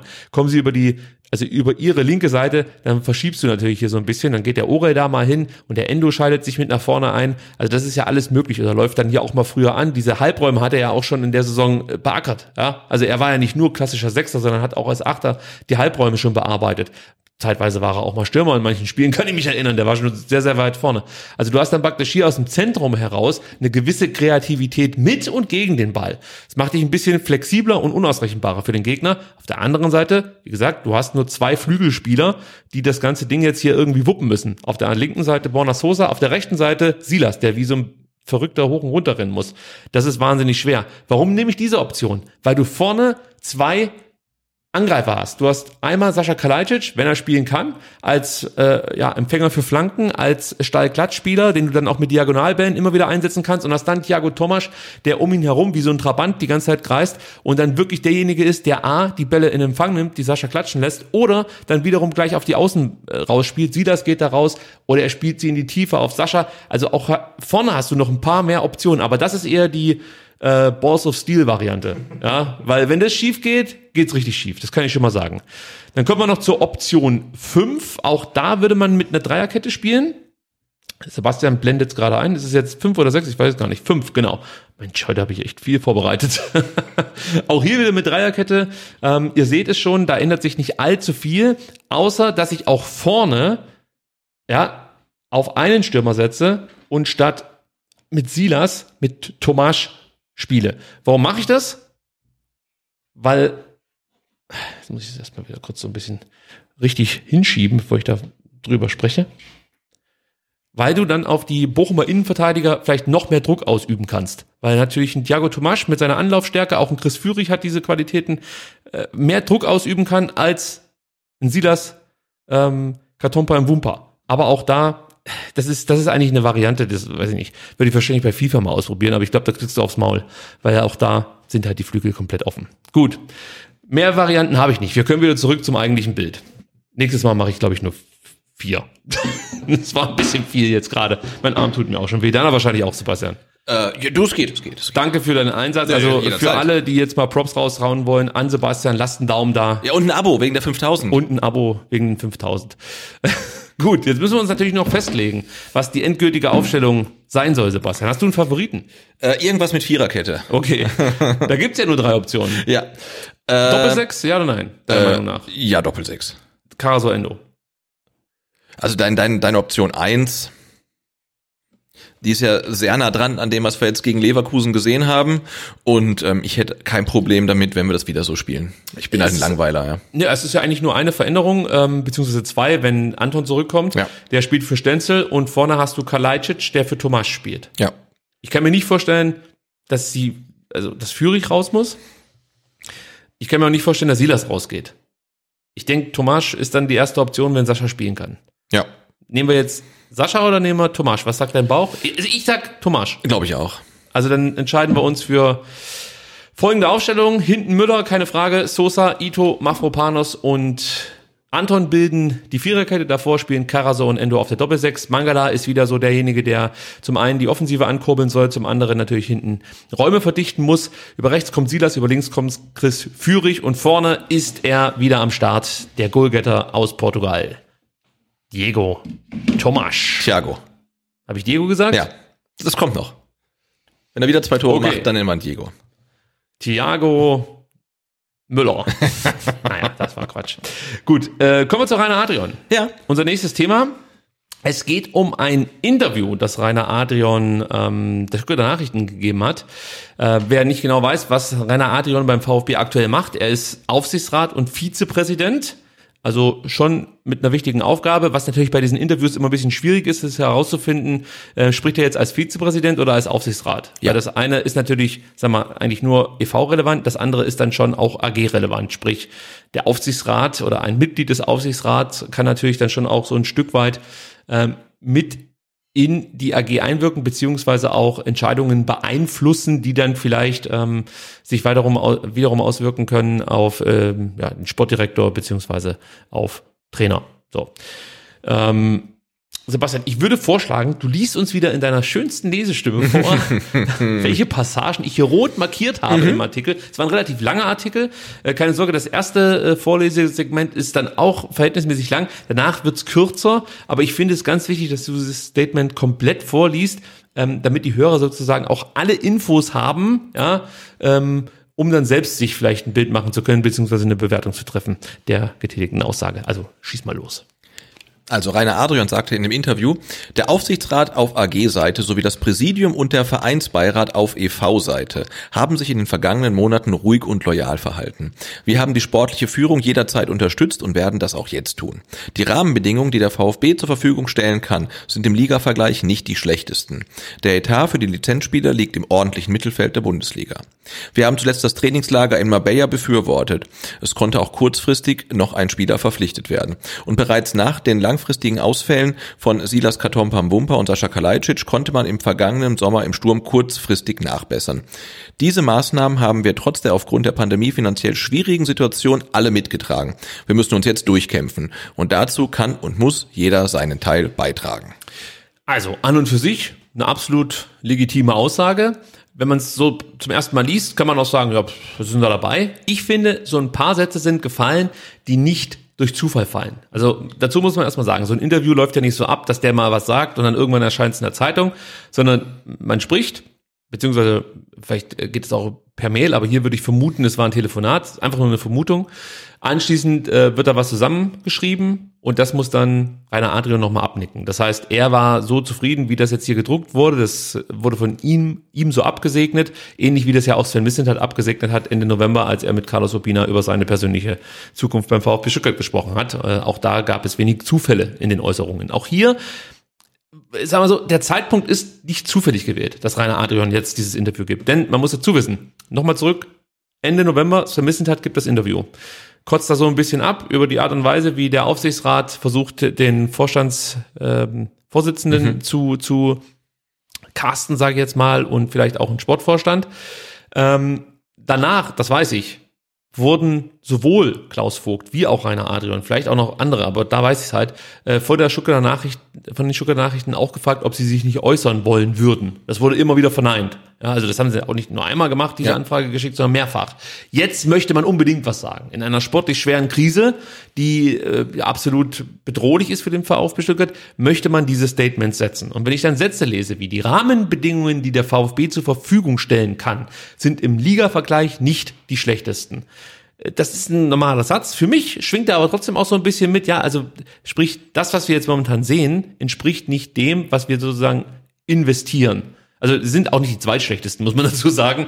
Also für mich schwingt da eine leichte Kritik mit, ja, dass man aktuell vielleicht nicht ganz so zufrieden ist mit dem Tabellenplatz, was auch nicht verwunderlich ist. Ja, ich wollte gerade sagen. Ja, ja, aber ich will das halt deswegen aufdröseln, weil es natürlich wichtig ist, weil jeder Satz irgendwie eine Bedeutung zu scheinen hat in, in, äh, in diesem Interview. Du kannst nachher sagen, wenn ich komplett einen nee, Blödsinn nee, erzähle. Gut. Es ist einfach, ich bin vielleicht auch paranoid, aber äh, wie gesagt, so. Dann, der Etat für die Lizenzspieler liegt im ordentlichen Mittelfeld. Ist auch wieder so ein Statement, okay, also wir geben so viel Geld aus, dass wir eigentlich weiter oben positioniert sein müssten. Ja, weiter geht's mit. Wir haben, das muss man jetzt als Paket sehen, wir haben zuletzt das Trainingslager in Marbella befürwortet. Es konnten auch kurzfristig, es konnte auch kurzfristig ein Spieler verpflichtet werden und man konnte im vergangenen Sommer im Sturm kurzfristig nachbessern. Wahrheit Fage ist damit gemeint, ähm, der ja dann kurz vor Transferschluss verpflichtet wurde. Für mich klingt es halt so, wir haben alles getan, um euch, also euch, Lizenzspielerabteilung, die besten Möglichkeiten oder das Beste zu ermöglichen, um mit dem VfB eine erfolgreiche Saison zu spielen. An uns lag es nicht. Also wir haben zum Beispiel nicht gesagt im Sommer, ähm, nee, den VG holen wir nicht. Sondern wir haben gesagt, okay, wir erhöhen sozusagen ähm, das Budget, wir, wir nicken diesen Transfer ab, weil ich auch hier ist es eine Vermutung, aber ich vermute einfach, dass es halt ein gewisses Budget gibt, in dem muss sich Sven Missentat äh, aufhalten. Ich denke auch, dass ab äh, bestimmten Verpflichtungen grundsätzlich nochmal der Aufsichtsrat irgendwie äh, das Ganze mit abnicken muss. Man muss auch dazu sagen, nicht Sven Missentat leistet die Unterschriften, sondern das macht ja in der Regel dann auch der Sportvorstand Thomas Hitzesberger. Ähm, also das heißt, da gucken schon noch ein paar Leute drüber, aber trotzdem ich vermute einfach, dass man A, über den Fagier-Transfer diskutieren musste, über den Thomas-Transfer diskutieren musste und mit Sicherheit auch jetzt das Trainingslager, das ja auch einiges an Geld äh, gekostet hat, dass man darüber auch nochmal sprechen musste. Und für alles hat man sozusagen das Go gegeben, ja, und trotzdem steht der VfB halt auf Platz 17, noch, muss man sagen. Und da habe ich halt rausgelesen, okay, der Aufsichtsrat möchte mir gerade sagen, beziehungsweise der äh, Vizepräsident, mit diesen Möglichkeiten, die wir euch zur Verfügung gestellt haben, muss mehr drin sein als Platz 17. Bin ich da jetzt zu lese ich da zu viel zwischen den Zeilen. Du kannst es offen und ehrlich sagen. Nein, also ich finde, ich finde, das ist vielleicht gemeint, aber die Aussage kann man ja auch treffen. Ich glaube, die wird ja auch jeder beim VfB sagen, dass es nicht das Ziel sein kann, dass man ähm, hinter Mannschaften wie Arminia Bielefeld und VfL Bochum in der Tabelle liegt. Also aber findest du den Zeitpunkt nicht irgendwie ein bisschen komisch? Der, der Zeitpunkt ist äh, vielleicht seltsam, aber ich finde, was man auch rauslesen kann, ist, ähm, dass äh, Rainer Adrian in dem Fall als Sprecher des Aufsichtsrats, würde ich ihn jetzt hier mal sehen, weil zum Beispiel der Vereinsbeirat hat ja jetzt mit dem Lizenzspielerkader überhaupt gar nichts zu tun. Also ähm, er als äh, Sprecher in dem Fall des Aufsichtsrats sagt ja, ähm, wir ziehen quasi mit der sportlichen Leitung ähm, am selben Strang und wenn die was wollen, dann machen wir das möglich. Also so kann man das ja auch interpretieren. Ja. Nicht, dass sich der Aufsichtsrat hinterher sagen lassen muss, äh, wir sind abgestiegen, äh, eigentlich hätten wir ja ein Sommertrainingslager machen wollen, also sagt dann gar nicht ein Missintat, sondern sagen die Fans vielleicht, warum habt ihr das nicht möglich gemacht? Und die sagen, na, wir sind halt, wir ziehen am selben Strang und wenn die sportliche Leitung das für richtig hält, dann machen wir es möglich. Und deswegen empfinde ich den Zeitpunkt tatsächlich etwas seltsam. Hm, inhaltlich ähm, tue ich mich da jetzt schwer, irgendwie was äh, nee, Brisantes ist, rauszulesen. Das ist für mich jetzt auch noch nicht ein Angriff, sondern das ist eher so, dass äh, praktisch der Aufsichtsrat sagt, Leute, wir haben delivered sozusagen. Ja. ja, jetzt guckt, dass er den Karren aus dem Dreck zieht. So. Weil wir haben mehr oder weniger, wir haben angeschoben. Jetzt müsst ihr selber Gas geben. Äh, lies mal das nächste Statement vor. Da sagt er, Kontinuität ist auch unser Ziel. Nach den aus verschiedenen Gründen notwendig gewordenen Wechseln auf Vorstandsebene hoffen wir dies jetzt mit der Vervollständigung der AG-Führung durch Alexander Werle für die Zukunft zu erreichen. Ebenso ist es immer der Wunsch, die Position des Trainers und des Sportdirektors langfristig zu besetzen. Auch hier wieder, ähm, ich mit meinem kritischen Blick, wahrscheinlich bin ich echt zu kritisch, ich denke mir halt so, okay, warum trennt er denn jetzt hier zwischen Kontinuität im Vorstand und ähm, zwischen Kontinuität beim Sportdirektor beziehungsweise beim Trainer?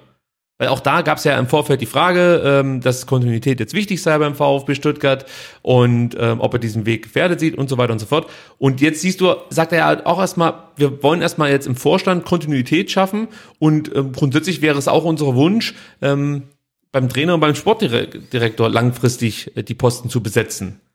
Aber für mich ist das eine Trennung und es werden jetzt hier auch nicht konkret ähm, Materazzo und, und Missentat erwähnt, sondern ebenso ist es immer der Wunsch, die Position des Trainers und des Sportdirektors langfristig zu besetzen. Bin ich wieder zu. Ja. Meinst du wirklich? Ja, ich meine, als Aufsichtsrat darfst du nicht in Personen denken. Warum willst du dann einen anderen Sportvorstand holen? Also, weil das, das kommt ja auch noch mit dazu. Wir, also, eins ist ja klar. Der VfB Stuttgart wollte ja offensichtlich nicht Sven Missentat als Sportvorstand. Ich glaube, man hätte es hinbekommen. Ja, vermutlich. Oder glaubst du nicht? Ja, könnte man fast meinen, ja.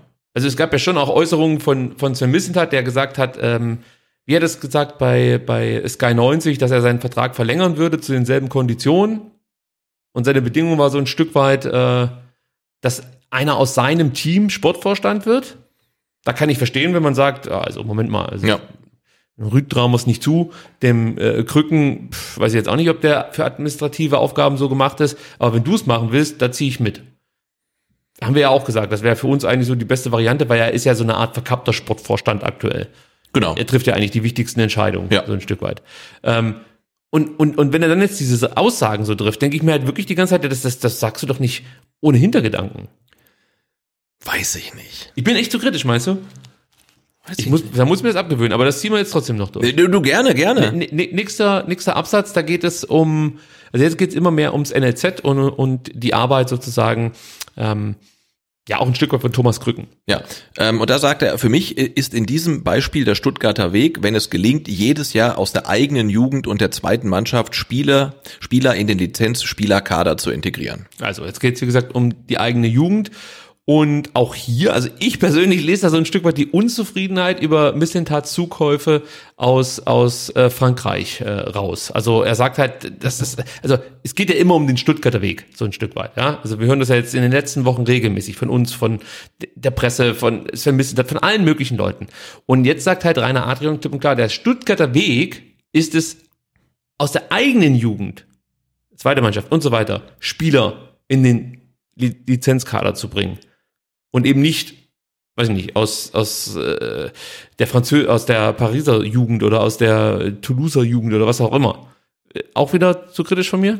Ich, ich finde, man kann es aber auch so interpretieren, dass er sagt, ähm, das hat in den letzten zehn Jahren nicht geklappt, weil wir haben im Gespräch mit dem Agi ja damals gehört, es waren genau, glaube ich, zwei Spieler geschafft, äh, in, in Profiligen zu spielen und das ist in der Türkei mittlerweile. Ne? Also du hast ja aus den letzten zehn Jahren viel zu wenig aus der eigenen Jugend in den Lizenzspieler oder in Lizenzspielerkader irgendwo ähm, gebracht und also ich kann da jetzt keine kurzfristige Kritik äh, rauslesen, sondern eher eine generelle Kritik, dass der VfB auch vor hat, auch vor Krücken äh, nicht geschafft hat und die Umstrukturierung des NLZs ist jetzt ja die Chance, dass man es überhaupt schafft. Ob das dann funktioniert, wird man wahrscheinlich erst in zwei, drei Jahren sehen.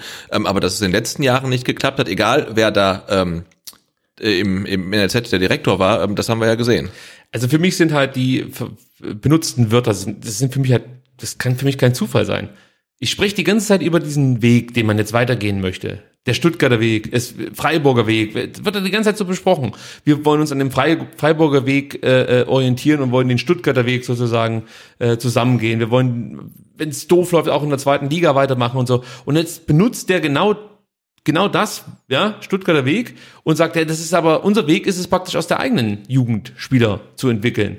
Also für mich persönlich schwingt er schon so ein Stück weit mit, ähm, dass man Missen halt auch vorwirft, dass er halt eher Spieler dazu kauft und nicht nur in der eigenen Jugend, ähm, sagen wir erstmal die Option checkt, um es mal vorsichtig auszudrücken. Und für mich ist es einfach nur schwer vorstellbar, dass das jetzt echt nur Zufall war. Wie gesagt, vielleicht bin ich da auch ein bisschen paranoid. Das kann schon sein, mag sein.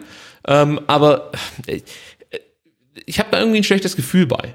Also für mich kommt dieses Interview zu diesem Zeitpunkt nicht zufällig und diese Aussagen, wie er sie so trifft, ja, sind für mich auch kein Zufall. Ja, und was man natürlich auch nicht vergessen darf, wenn er sagt, der Stuttgarter Weg ist, dass man ähm, Spieler aus der eigenen Jugend hochzieht, darf man nicht vergessen, Sanko und TBD kommen so, so, so gesehen auch aus der eigenen Jugend. Beides U19-Spieler, die natürlich dazugeholt wurden, ähm, aber trotzdem kamen sie halt aus der eigenen Jugend in den Profikader. Also ja, und, und, ich denk, und, und ich denke, wenn äh, du den Stuttgarter Weg dann ähm, explizit so siehst, dass äh, die Jugendspieler aus Bohnlanden oder Nürtingen oder so kommen müssen, dann wird's ganz schwer. Also das mhm. ist ja nun mittlerweile nicht nur in Stuttgart so, sondern auch äh, in der ganzen Bundesliga, dass die NLZs und die U19-Mannschaften vor allen Dingen halt auch im Ausland einfach nach Spielern gucken, die sie halt holen können, um dann die in der in NLZs noch weiter zu entwickeln, um dann bessere Chancen zu haben. Also ich glaube, das ist halt auch ein bisschen zu romantisch ähm, dann gedacht, dass die wirklich hier alle aus der Nähe kommen müssen.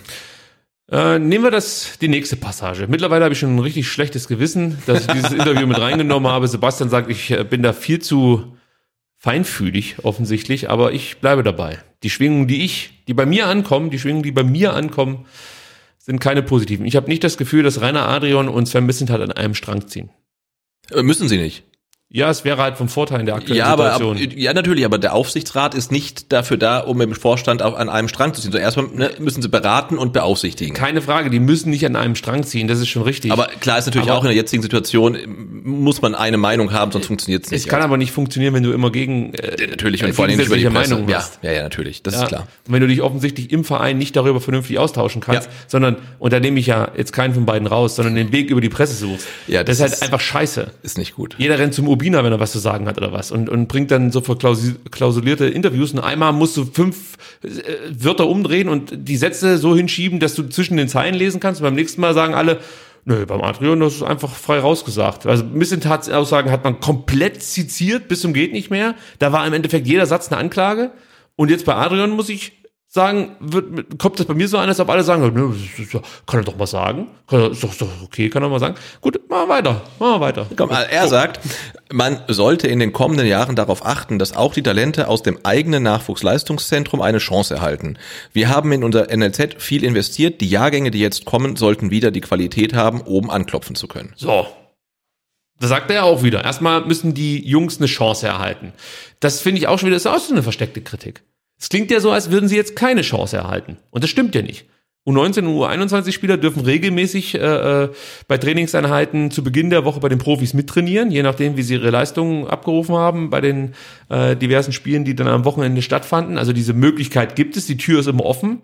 Ähm, aber für mich liest sich halt so, wie jetzt momentan kriegen unsere unsere Talente keine Chance. Äh, das sehe ich anders. Ja, dazu kommt man weiß, dass es einen ständigen Austausch gibt mit Frank Fahrenhorst, also von äh, Pellegrino Matarazzo, von Sven Missentat, mit Frank Fahrenhorst, mit Nico Willig, der wird sich ausgetauscht, welcher Spieler ist bereit, welchen Spieler können wir abstellen. Dann willst du manchmal Spieler hochziehen, dann müssen die irgendwie mit der Nationalmannschaft weg. Thomas Castanares ist so ein Thema. Der hätte schon viel häufiger mittrainieren können bei der ersten Mannschaft, wenn halt nicht so regelmäßig irgendwelche äh, Länderspielphasen für ihn anstand, äh, anstehen würden. Ähm, dann finde ich, vergisst Rainer Adrian auch so ein bisschen, dass, dass wir in den letzten Jahren eine, eine Corona-Pandemie hatten. Denn vom Februar 2020 bis August 2021 fand eigentlich kein normaler Spielbetrieb bei den Nachwuchsteams statt. Also da hast du so ein gewisses Vakuum, das einfach entstanden ist, weil die Jungs sich auch dementsprechend gar nicht weiterentwickeln konnten. Und das ist natürlich besonders schwer, jetzt, oder finde ich kritisch, um es mal, oder wie soll ich sagen, ich möchte ja auch nicht immer zu negativ sein, aber ich finde, ähm, du musst eigentlich diese anderthalb Jahre so ein Stück weit rausrechnen, weil da konnten sich die Spieler nicht so entwickeln, wie das eigentlich möglich gewesen wäre, hätten wir keine Pandemie gehabt. Aber meine Hauptkritik ist halt, dass hier schon wieder so ein Stück weit mitschwingt, ähm, aktuell kriegen, kriegen äh, ja eigene Talente sozusagen nicht die Möglichkeit vorzuspielen. Bin ich auch wieder zu kritisch. Du, musst es mir sagen. Äh, also du siehst es wahrscheinlich so, du würdest, äh, mal gucken, ob ich recht habe, du würdest jetzt wahrscheinlich sagen, ja, was er halt meint, in den letzten Jahren hatten die jungen Talente, hatten wir nicht so viele junge Talente, die äh, oben mitspielen konnten und das muss jetzt die Aufgabe sein, dass das wieder mehr werden. So kann man das auch interpretieren. Also das Einzige, was mich an dem an dem Zitat dann wirklich stört, ist das äh, ist das äh, Wörtchen auch. Ne? Also weil wenn man sagen würde, man sollte in den kommenden Jahren darauf achten, dass äh, die Talente aus den eigenen Nachwuchsleistungszentren eine Chance erhalten, ähm, oben mitzuspielen. Das ist ja ein Aus, das wird wahrscheinlich jeder äh, in den 18 Bundesliga-Vereinen sagen. Das ist ja eine Aussage, das ist quasi keine Aussage, ne? weil jeder sagt, ja, die eigene Jugend, die muss halt eine Chance kriegen. Das ist für mich völlig okay. Bei auch kann man sagen, das ist meint vielleicht, äh, dass es aktuell nicht so ist, aber ich tue mich echt schwer damit, ähm, in einem ähm, Interview, ähm, was Rainer Adrian und Carlos Urbina gibt, wirklich jedes Wort umzudrehen. Ich möchte nicht jedes Wort umdrehen. Äh. Für mich ist es, für mich ist das Gesamte am Ende, dass fast in jeder Aussage äh, zumindest mal äh, Kritikpotenzial steckt, um es mal so auszudrücken. Und ich kann mir einfach nicht vorstellen, dass das Zufall ist. Du gibst da nicht ein Interview, also wenn, wenn, wenn, wenn ich das jetzt lese, wenn ich da drüber gehe, und lese die Antworten. Da, da kann man ja schon, also wenn ich das Gefühl hätte, ja, das kann man so und so interpretieren, würde ich sagen, ah, dann schreibt man es ein bisschen anders. Und wenn es nur das auch ist, dass ich weglasse. Ja, natürlich, aber dann äh, kommen halt keine Podcasts und äh, nehmen das Interview auseinander und dann kriegt's halt noch mehr Reichweite. Und deswegen lasse ich das Wort auch drin und ich schreibe es halt auch genau so und habe da vielleicht einen Interviewpartner, der okay. drüber liest und das halt gar nicht merkt. Okay. Dann zwei Aussagen haben, haben wir noch, Sebastian. Mal die nächste. Ja, gerne. Ähm, wir haben durch unterschiedliche Gründe trotzdem eine Situation, in der ich mir auch Sorgen um die zweite Mannschaft mache. Sie ist für den Übergang zu den Profis meiner Meinung nach ganz wichtig. Den besten Torschützen Aluk Wohl zum SV Sandhausen zu verleihen, mag für die individuelle Entwicklung des Spielers gut sein, wenn er dort regelmäßig zum Einsatz kommt. Gleiches gilt für Matej Maglica, der nach St. Gallen ausgeliehen wurde. Für unsere U21 ist es ein Risiko. Jetzt müssen andere in die Bresche springen. So, und hier ja, gehe ich komplett. Natürlich mit. ganz klare ja. Kritik und auch ganz klar berechtigt, weil. Richtig. Warum berechtigt? Weil wir es genauso hier gesagt haben. Ja, aber das Ding ist doch echt, jetzt sagen wir, ja, hier ist es ganz klare Kritik. Ja. Ich finde, bei den, wenn ich das alles zusammensetze, also macht euch die Mühe und lest selber das komplette Interview, finde ich, dass da überall Kritik mitschwingt. Hier ist es natürlich komplett klar ausgeprägt, ja. Ihr sagt das klipp und klar und er hat absolut recht. Der Alu Quoll ist da in Sandhausen und der ist nicht mal im Kader. Ja. Also das macht er, das ist totaler Quatsch, ja. Und ob man jetzt Matej Maklica nach St. Gallen ausleihen muss, ich weiß auch nicht, ob das notwendig ist in der Phase, wo du kaum Innenverteidiger hast. Ja. Keine Frage, hat er absolut recht. So, letztes Statement. Für mich muss es das konzeptionelle Ziel sein, dass unsere eigenen U19-Spielern auch in der Regionalliga dauerhaft zum Einsatz kommen und sich dort weiterentwickeln. Aktuell ist mir da die Durchlässigkeit nicht groß genug oder die Talente wollen zu schnell, zu viel. Auch da gehe ich mit. Ja, nochmal, trotzdem, man darf nicht vergessen, Corona ähm, hat da auch noch einen Anteil dran, dass es aktuell nicht so gut läuft.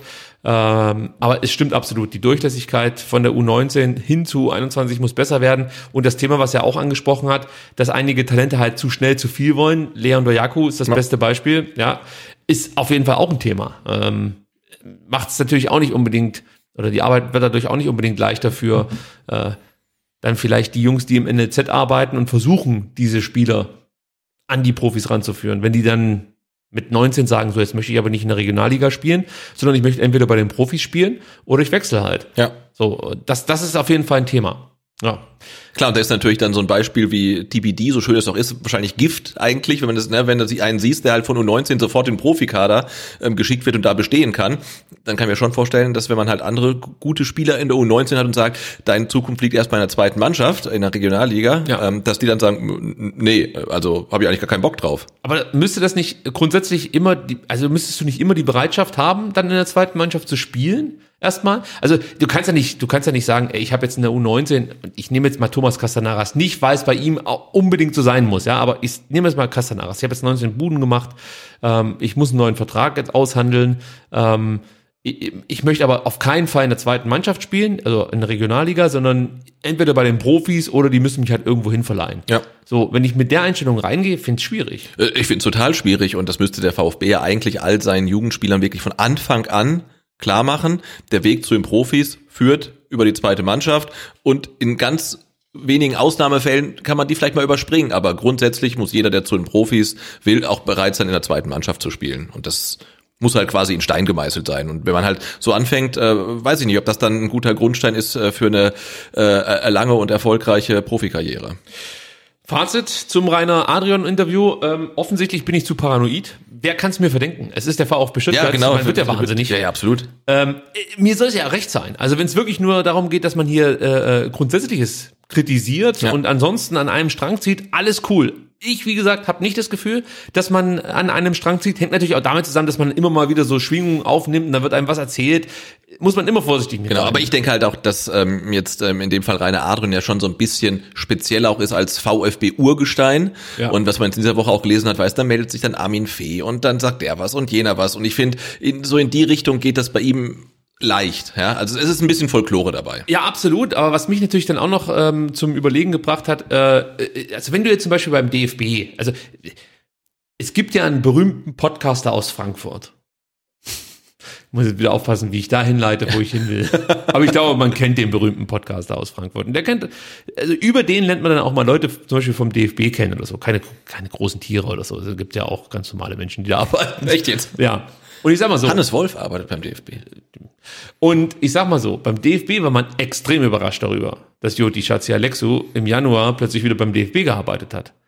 So. Und wenn du sowas mitbekommst, ähm, dann, dann wirst du einfach hellhörig, glaube ich, so ein Stück weit. Und man fragt sich, warum, warum macht sich der VfB selbst so schwer? Um es mal vorsichtig auszudrücken. Ich weiß natürlich nicht, ob das stimmt und so, aber wie gesagt, das fließt ja alles in der Bewertung des Interviews dann für mich so ein Stück weit mit ein.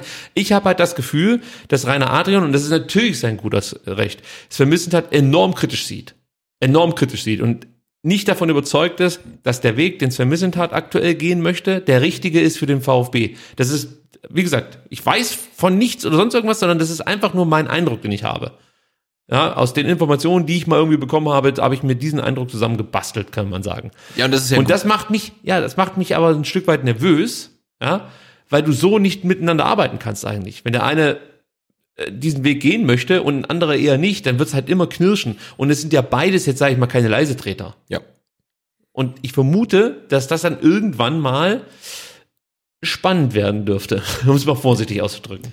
Ja, total. Und das ist ja auch irgendwie so das Absurde und äh, das Problem, das der VfB hat. Du hast einerseits, würde ich sagen, eine Macht- und Kompetenzkonzentration im sportlichen Bereich auf Semisint hat und wünscht dir ja schon, dass es irgendwie vielleicht einen auch kritischen Austausch gibt. Aber so wie er dann stattfindet, ist er halt nicht produktiv. Und Genau. das ist halt irgendwie ein, ein strukturelles Problem aktuell. Und das hörst du ja immer wieder, dass der VfB immer noch, also keine Diskussionskultur hat, keine Streitkultur, dass es da immer noch Probleme gibt. Also auch diese Nummer mit Sven Missentat ist ja eigentlich ein Ausdruck dessen, dass es da offensichtlich Probleme gibt. Verstehst du, wie ich meine? Weil, äh, egal aus welchen Gründen er dieses Interview gegeben hat, eigentlich darf es gar kein, äh, gar, gar nicht dazu kommen. Was ich meine, also es muss eigentlich alles immer intern Ja. bleiben, dieses Thema. Also Sven Missentat sind wir jetzt. Ja, genau. Es also muss, es, es muss intern bearbeitet Was da im November werden. und Dezember halt rund um äh, Vorstandsvorsitzendenbesetzung und eventuell Sportvorstand Genau. gelaufen ist, war von allen Seiten nicht gut und der ganze Prozess war einfach Kommunikation sechs. Desaster, ja. Ja, und da, was ich meine, das ist halt alles. Ähm, ich glaube, der VfB ist gerade wirklich wieder an so einem Weg, wo man äh, auch intern darüber nachdenkt, ob man nicht doch mal nachkorrigieren müsste. Das ist wie gesagt mein Eindruck und ich mache mir darüber Sorgen, weil ich finde, dass der eingeschlagene Weg mit Sven Missentat der richtige ist. Ja, Äh, natürlich wäre es mir auch recht, wenn der VfB mit acht Bad Cannstatt dann spielen könnte in der Stadt 11. Keine Frage. Und ja, jetzt reden alle über Castanaras, der 19 Buden gemacht hat, aber ich glaube doch nicht im Ernst, dass, dass die diesen Spieler bewusst boykottieren, um ja keinen nicht-Sven Missentat-Spieler im Kader zu haben. Also ganz ehrlich, äh, äh, Pellegrino Materazzo ist gerade was Jugendarbeit angeht, ein absolutes, hoch anerkanntes Genie, muss man fast schon sagen. Also der wurde da von, von vielen äh, Mannschaften auch schon umworben zu Nürnberger Zeiten in Hoffenheim. Das ist einfach in der Hinsicht ein Top-Jugendtrainer, der die Jungs erkennt, weiterentwickeln kann und mit Sicherheit, wenn er merkt, Castanares ist soweit, ihn definitiv mit dazu nimmt. Vorausgesetzt, Nico Willig sagt, okay, wir kriegen noch eine Mannschaft zusammen. Aber ganz klar, Profis haben immer Vorrang. Ja. Also wenn die jetzt sagen würden, Castanaras muss mit hoch, dann wäre der auch oben. Keine Frage. Ähm, also ich kann mir nicht vorstellen, dass, dass man nur um sein eigenes System oder sein, seinen eigenen Weg am Laufen zu halten, äh, dass man nur deshalb äh, Spieler boykottiert, sage ich was schon. Das kann ich mir einfach nicht vorstellen. Nee, das hätte mit, mit, mit, äh, mit Profitum nichts zu tun, als wenn man so agieren würde. Das kann ich mir echt nicht vorstellen. Ja, und allein das Auftreten auch von Sven Missentat ist halt ein Paradigmenwechsel beim VfB Stuttgart. Du hast auf einmal jemanden, der A, zu dem, was er gesagt hat, steht, ist erstmal neu. Also ich, ich finde es erstmal herausragend, dass es überhaupt in diesem Business noch Leute gibt, die ähm, im Endeffekt das Gleiche sagen oder anders, die im Februar noch das Gleiche sagen ähm, wie im September. Ja. Weißt du, sonst ändert sich das ja gerne mal. Ja, so. da wird die Wahrheit nicht mehr gebeugt, ja. Ja, also das ist ja allein schon mal was Gutes. Und du erkennst halt einen ganz klaren Weg. Also sind wir wieder bei dem Thema Weg. Aber äh, da verändert sich auch nicht viel. Es ist nicht so, dass wir 2020, äh, 2021 den Weg äh, äh, der erfahrenen Spieler gehen und 2021, 2022 plötzlich dann äh, auch in dem Jugendwahn verfallen sind und am 31. Januar dann doch wieder vier alte Spieler kaufen. Nee, das ist ein Weg, man erkennt ihn und man sieht natürlich dann auch, wo es hingehen kann. Letzte Saison war der absolute Ausreißer nach oben. Ja. Das Jahr davor, würde ich sagen, war so mittelmäßig. In dem Jahr geht's komplett nach unten. So, das muss aber auch mal ein Stück weit drin sein, diese Schwankungen. Wir haben es letzte Woche schon gesagt, der VfB ist halt einfach ein Top-20-Team. Und aktuell performen sie überhaupt nicht. Ich wollte sagen, performen sie eher unter, aber performen sie überhaupt nicht. Keine Low Performance, das ist eine Non-Performance. Non-Performance, ja. Aber gegen, gegen Bochum. Ja, gegen Bochum ist es soweit. Gut, äh, sollte ich jetzt hier irgendjemanden ähm, vor den Latz gestoßen haben, es tut mir wirklich leid, aber ich, ich bin offensichtlich ein kritisches Umfeld in dem Fall. Mhm. Dann, ja? Kann ja auch mal gut sein. U21, U19, machen wir das noch schnell, Sebastian. Ich möchte die Leute ja nicht langweilen. ähm, die U21 verliert gegen Mainz 2 mit 0 zu 2, hast du es gesehen? Ja, leider. Das war schwierig. Also, ah, das war nix. Oh, nee. Das war absolut nichts. Also dagegen muss man sagen, war der Auftritt der Profis in Leverkusen wirklich, äh, ich würde nicht sagen herausragend, aber ordentlich, sehr ordentlich sogar. Ja, also ähm, es gab zwar nur diesen Doppelschlag, nur in Anführungsstrichen für Mainz. In der 35. macht Lukas Laux das 0-1, in der 37. dann Felix Königshaus das 0-2. Man muss sagen, das, das 0-1 fällt natürlich auch wieder nach einer Ecke. Ja. Trademark vom VfB.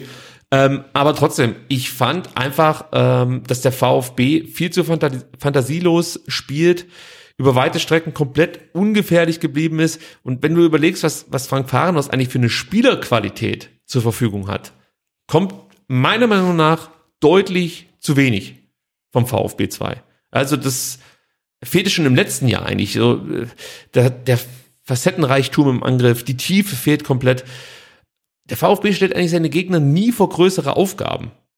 Also aktuell mache ich mir um VfB 2 eigentlich genauso große Sorgen wie um den VfB 1, 1 um es mal so zu sagen. Äh, das heißt, ich, ich sehe bei beiden Mannschaften echt eine hohe Wahrscheinlichkeit, dass man zusammen sozusagen wieder diesen Doppelabstieg hinlegt. ja. ja, weil es halt echt scheiße ist, was beide spielen. Ja. Und wenn du überlegst, jetzt am Samstag spielten dann noch Flo Schock im Tor, okay, ähm, trotzdem jemand vom Profikader.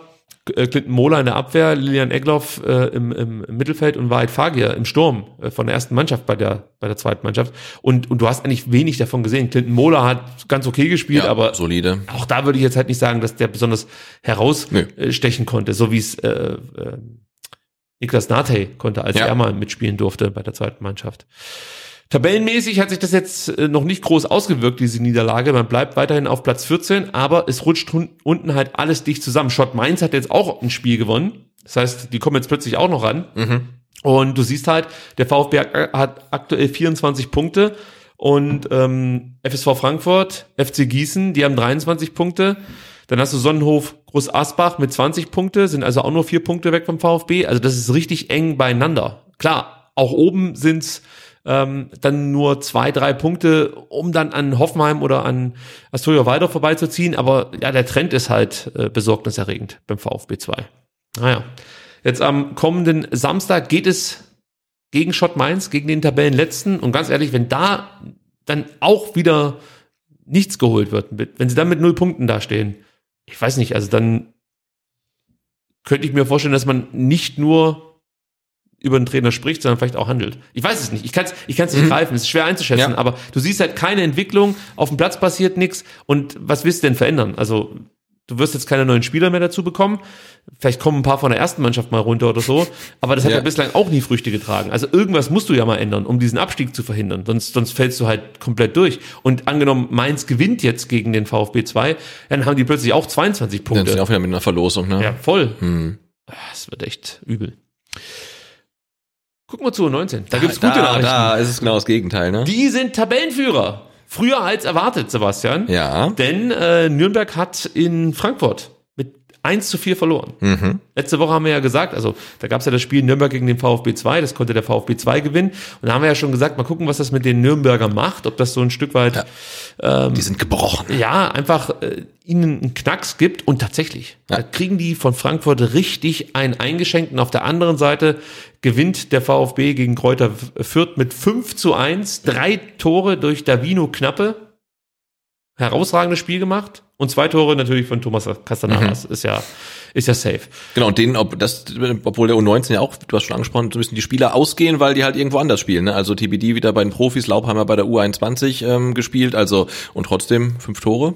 die delivern. Und Ja. wenn du das Spiel siehst von denen, ich habe mir das angeschaut, das ist einfach richtig starker Fußball. Schnell, äh, Vertikalität im Spiel, richtig top Spielzüge. Also was Nico Willig da wieder geleistet hat, mit einer Mannschaft, der ich das eigentlich nicht zugetraut hätte. Also, dass die gut kicken können, keine Frage. Aber ich hätte nicht gedacht, dass die wirklich so gut performen in diesem Jahr. Also, das ist wirklich herausragend, muss man sagen. Ja. Castanaras will ich auch noch mal ganz kurz äh, ansprechen. Wir haben es ja mehrfach heute schon thematisiert. Er hat ähm, einen Vertrag, der jetzt im Sommer ausläuft und natürlich möchte der VfB gerne mit Thomas Castanaras verlängern. Es liegt wohl nicht unbedingt am Angebot, dass man Castanaras gemacht hat, das bislang nicht verlängert wurde, sondern es ist eher, ja, es geht halt um die um, um unterschiedliche Vorstellungen, wie Castanaras jetzt an die Profis herangeführt werden soll. Da muss man halt einen Weg finden, der für Spieler, für den Spieler passt und natürlich dann auch für den Verein. Da ist man gerade dran. Der Kicker hat jetzt berichtet, dass Köln und Hertha ebenfalls Interesse hätten an Castanaras. Ist nicht verwunderlich. Ja. Der schießt die komplette Süd-Südwest kaputt. Natürlich kommen da andere Vereine. Und ich kann euch garantieren, dass es nicht nur Köln und Hertha sind, die da Interesse haben. Da gibt's ganz, ganz andere Kandidaten, die ähm, mit Sicherheit auch mal vorführen, ob es nicht eine Möglichkeit gäbe. Genau, weil wenn es jetzt noch keine Vertragsverlängerung gab, dann könnte man ja auch davon ausgehen, okay, so ganz smooth läuft es nicht und da gibt es vielleicht eine Möglichkeit, äh, irgendwie den Fuß in die Tür zu stellen. Ja, ich drücke dem VfB die Daumen, dass man es irgendwie hinbekommt, mit Castanaras da einen Deal auszuhandeln.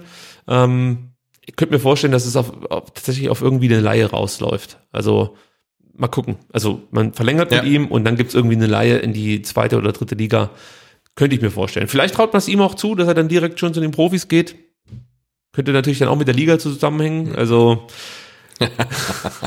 ohne da jetzt äh, irgendwas vorweggreifen zu wollen. Ja, der VfB 2 trifft am Sonntag ebenfalls auf eine Mainzer Mannschaft, aber nicht auf Schott, sondern auf den FSV Mainz.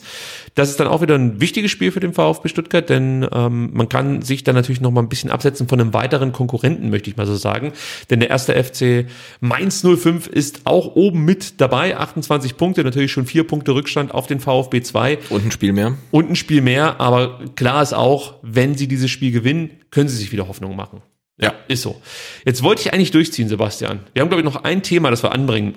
Das schaffe ich, glaube ich, noch. Aber ich muss dr so dringend aufs Klo. Eigentlich muss ich dieses Thema würdig beenden. Ich würde dich jetzt darum bitten, äh, die Sendung würdig beenden. Also Ich würde dich jetzt darum bitten, dass du kurz vielleicht den Werbeblock hier übernimmst und ich gehe ganz kurz aufs Klo. Ja, ich bin total überrascht. Ja, das war das Sturzbier. Ach so, das Sturzbier. Dass du wieder kurz vor der Sendung äh, noch, noch äh, runtergeleert hast, ähm, damit du nach der Aufnahme dann äh, keine Polizeikontrollen äh, fürchten musst. Äh, ja, der Werbeblock, den übernehme ich wieder gerne. Ähm, und zwar erstmal, falls ihr es noch nicht gemacht habt, auf jeden Fall YouTube-Abo dalassen. Äh, 4.950 hatten wir, bevor wir losgelegt haben. Und ich habe mal geschaut, normalerweise haben wir pro Sendung immer so plus 10, plus 20 Abos. Also es wird vermutlich nicht für die 5000 reichen, es sei denn, ihr drückt jetzt wirklich alle und doppelt und sagt euren Bekannten, Brüdern, Schwestern, Eltern, Kindern, sie sollen auch abonnieren. Und wenn ihr das dann gemacht habt, dann könnt ihr natürlich noch ähm, auf Instagram vorbeischauen und uns da folgen. Ähm, Ricky macht, glaube ich, immer vor der Sendung äh, noch ein Instagram, eine Instagram Story oder macht das sogar live. Ich weiß es nicht, aber da ähm, kann man einen kleinen Blick hinter die Kulissen einer Aufnahme machen. Und wir werden es auf jeden Fall nochmal hier auch machen, dass wir euch mal zeigen, ähm, wie das hier so technisch und so weiter alles aussieht, weil das ja auf YouTube, glaube ich, ganz beliebt ist, so eine Roomtour mit der Technik. Aber das werden wir machen, wenn mal ein spielfreies Wochenende ist. Ich glaube, Ende März ist ja mal wieder Länderspielpause. Da könnten wir das vielleicht machen. Dann ganz wichtig, ähm, Twitter, auf jeden Fall ähm, Twitter. Äh, uns abonnieren, ähm, VfB STR, at VfB STR ähm, auf Twitter.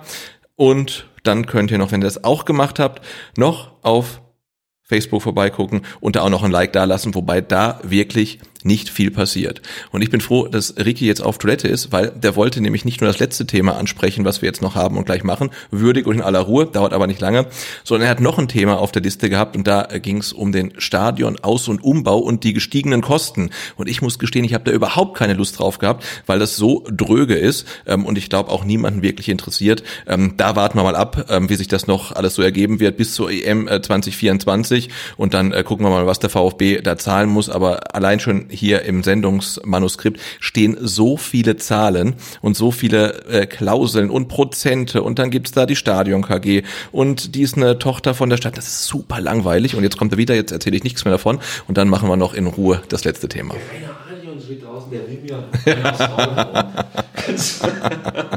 Das ist mir jetzt echt unangenehm, Sebastian. Da hast du mir jetzt ganz schön einen mitgegeben mit dem Rainer Adrian. Ja.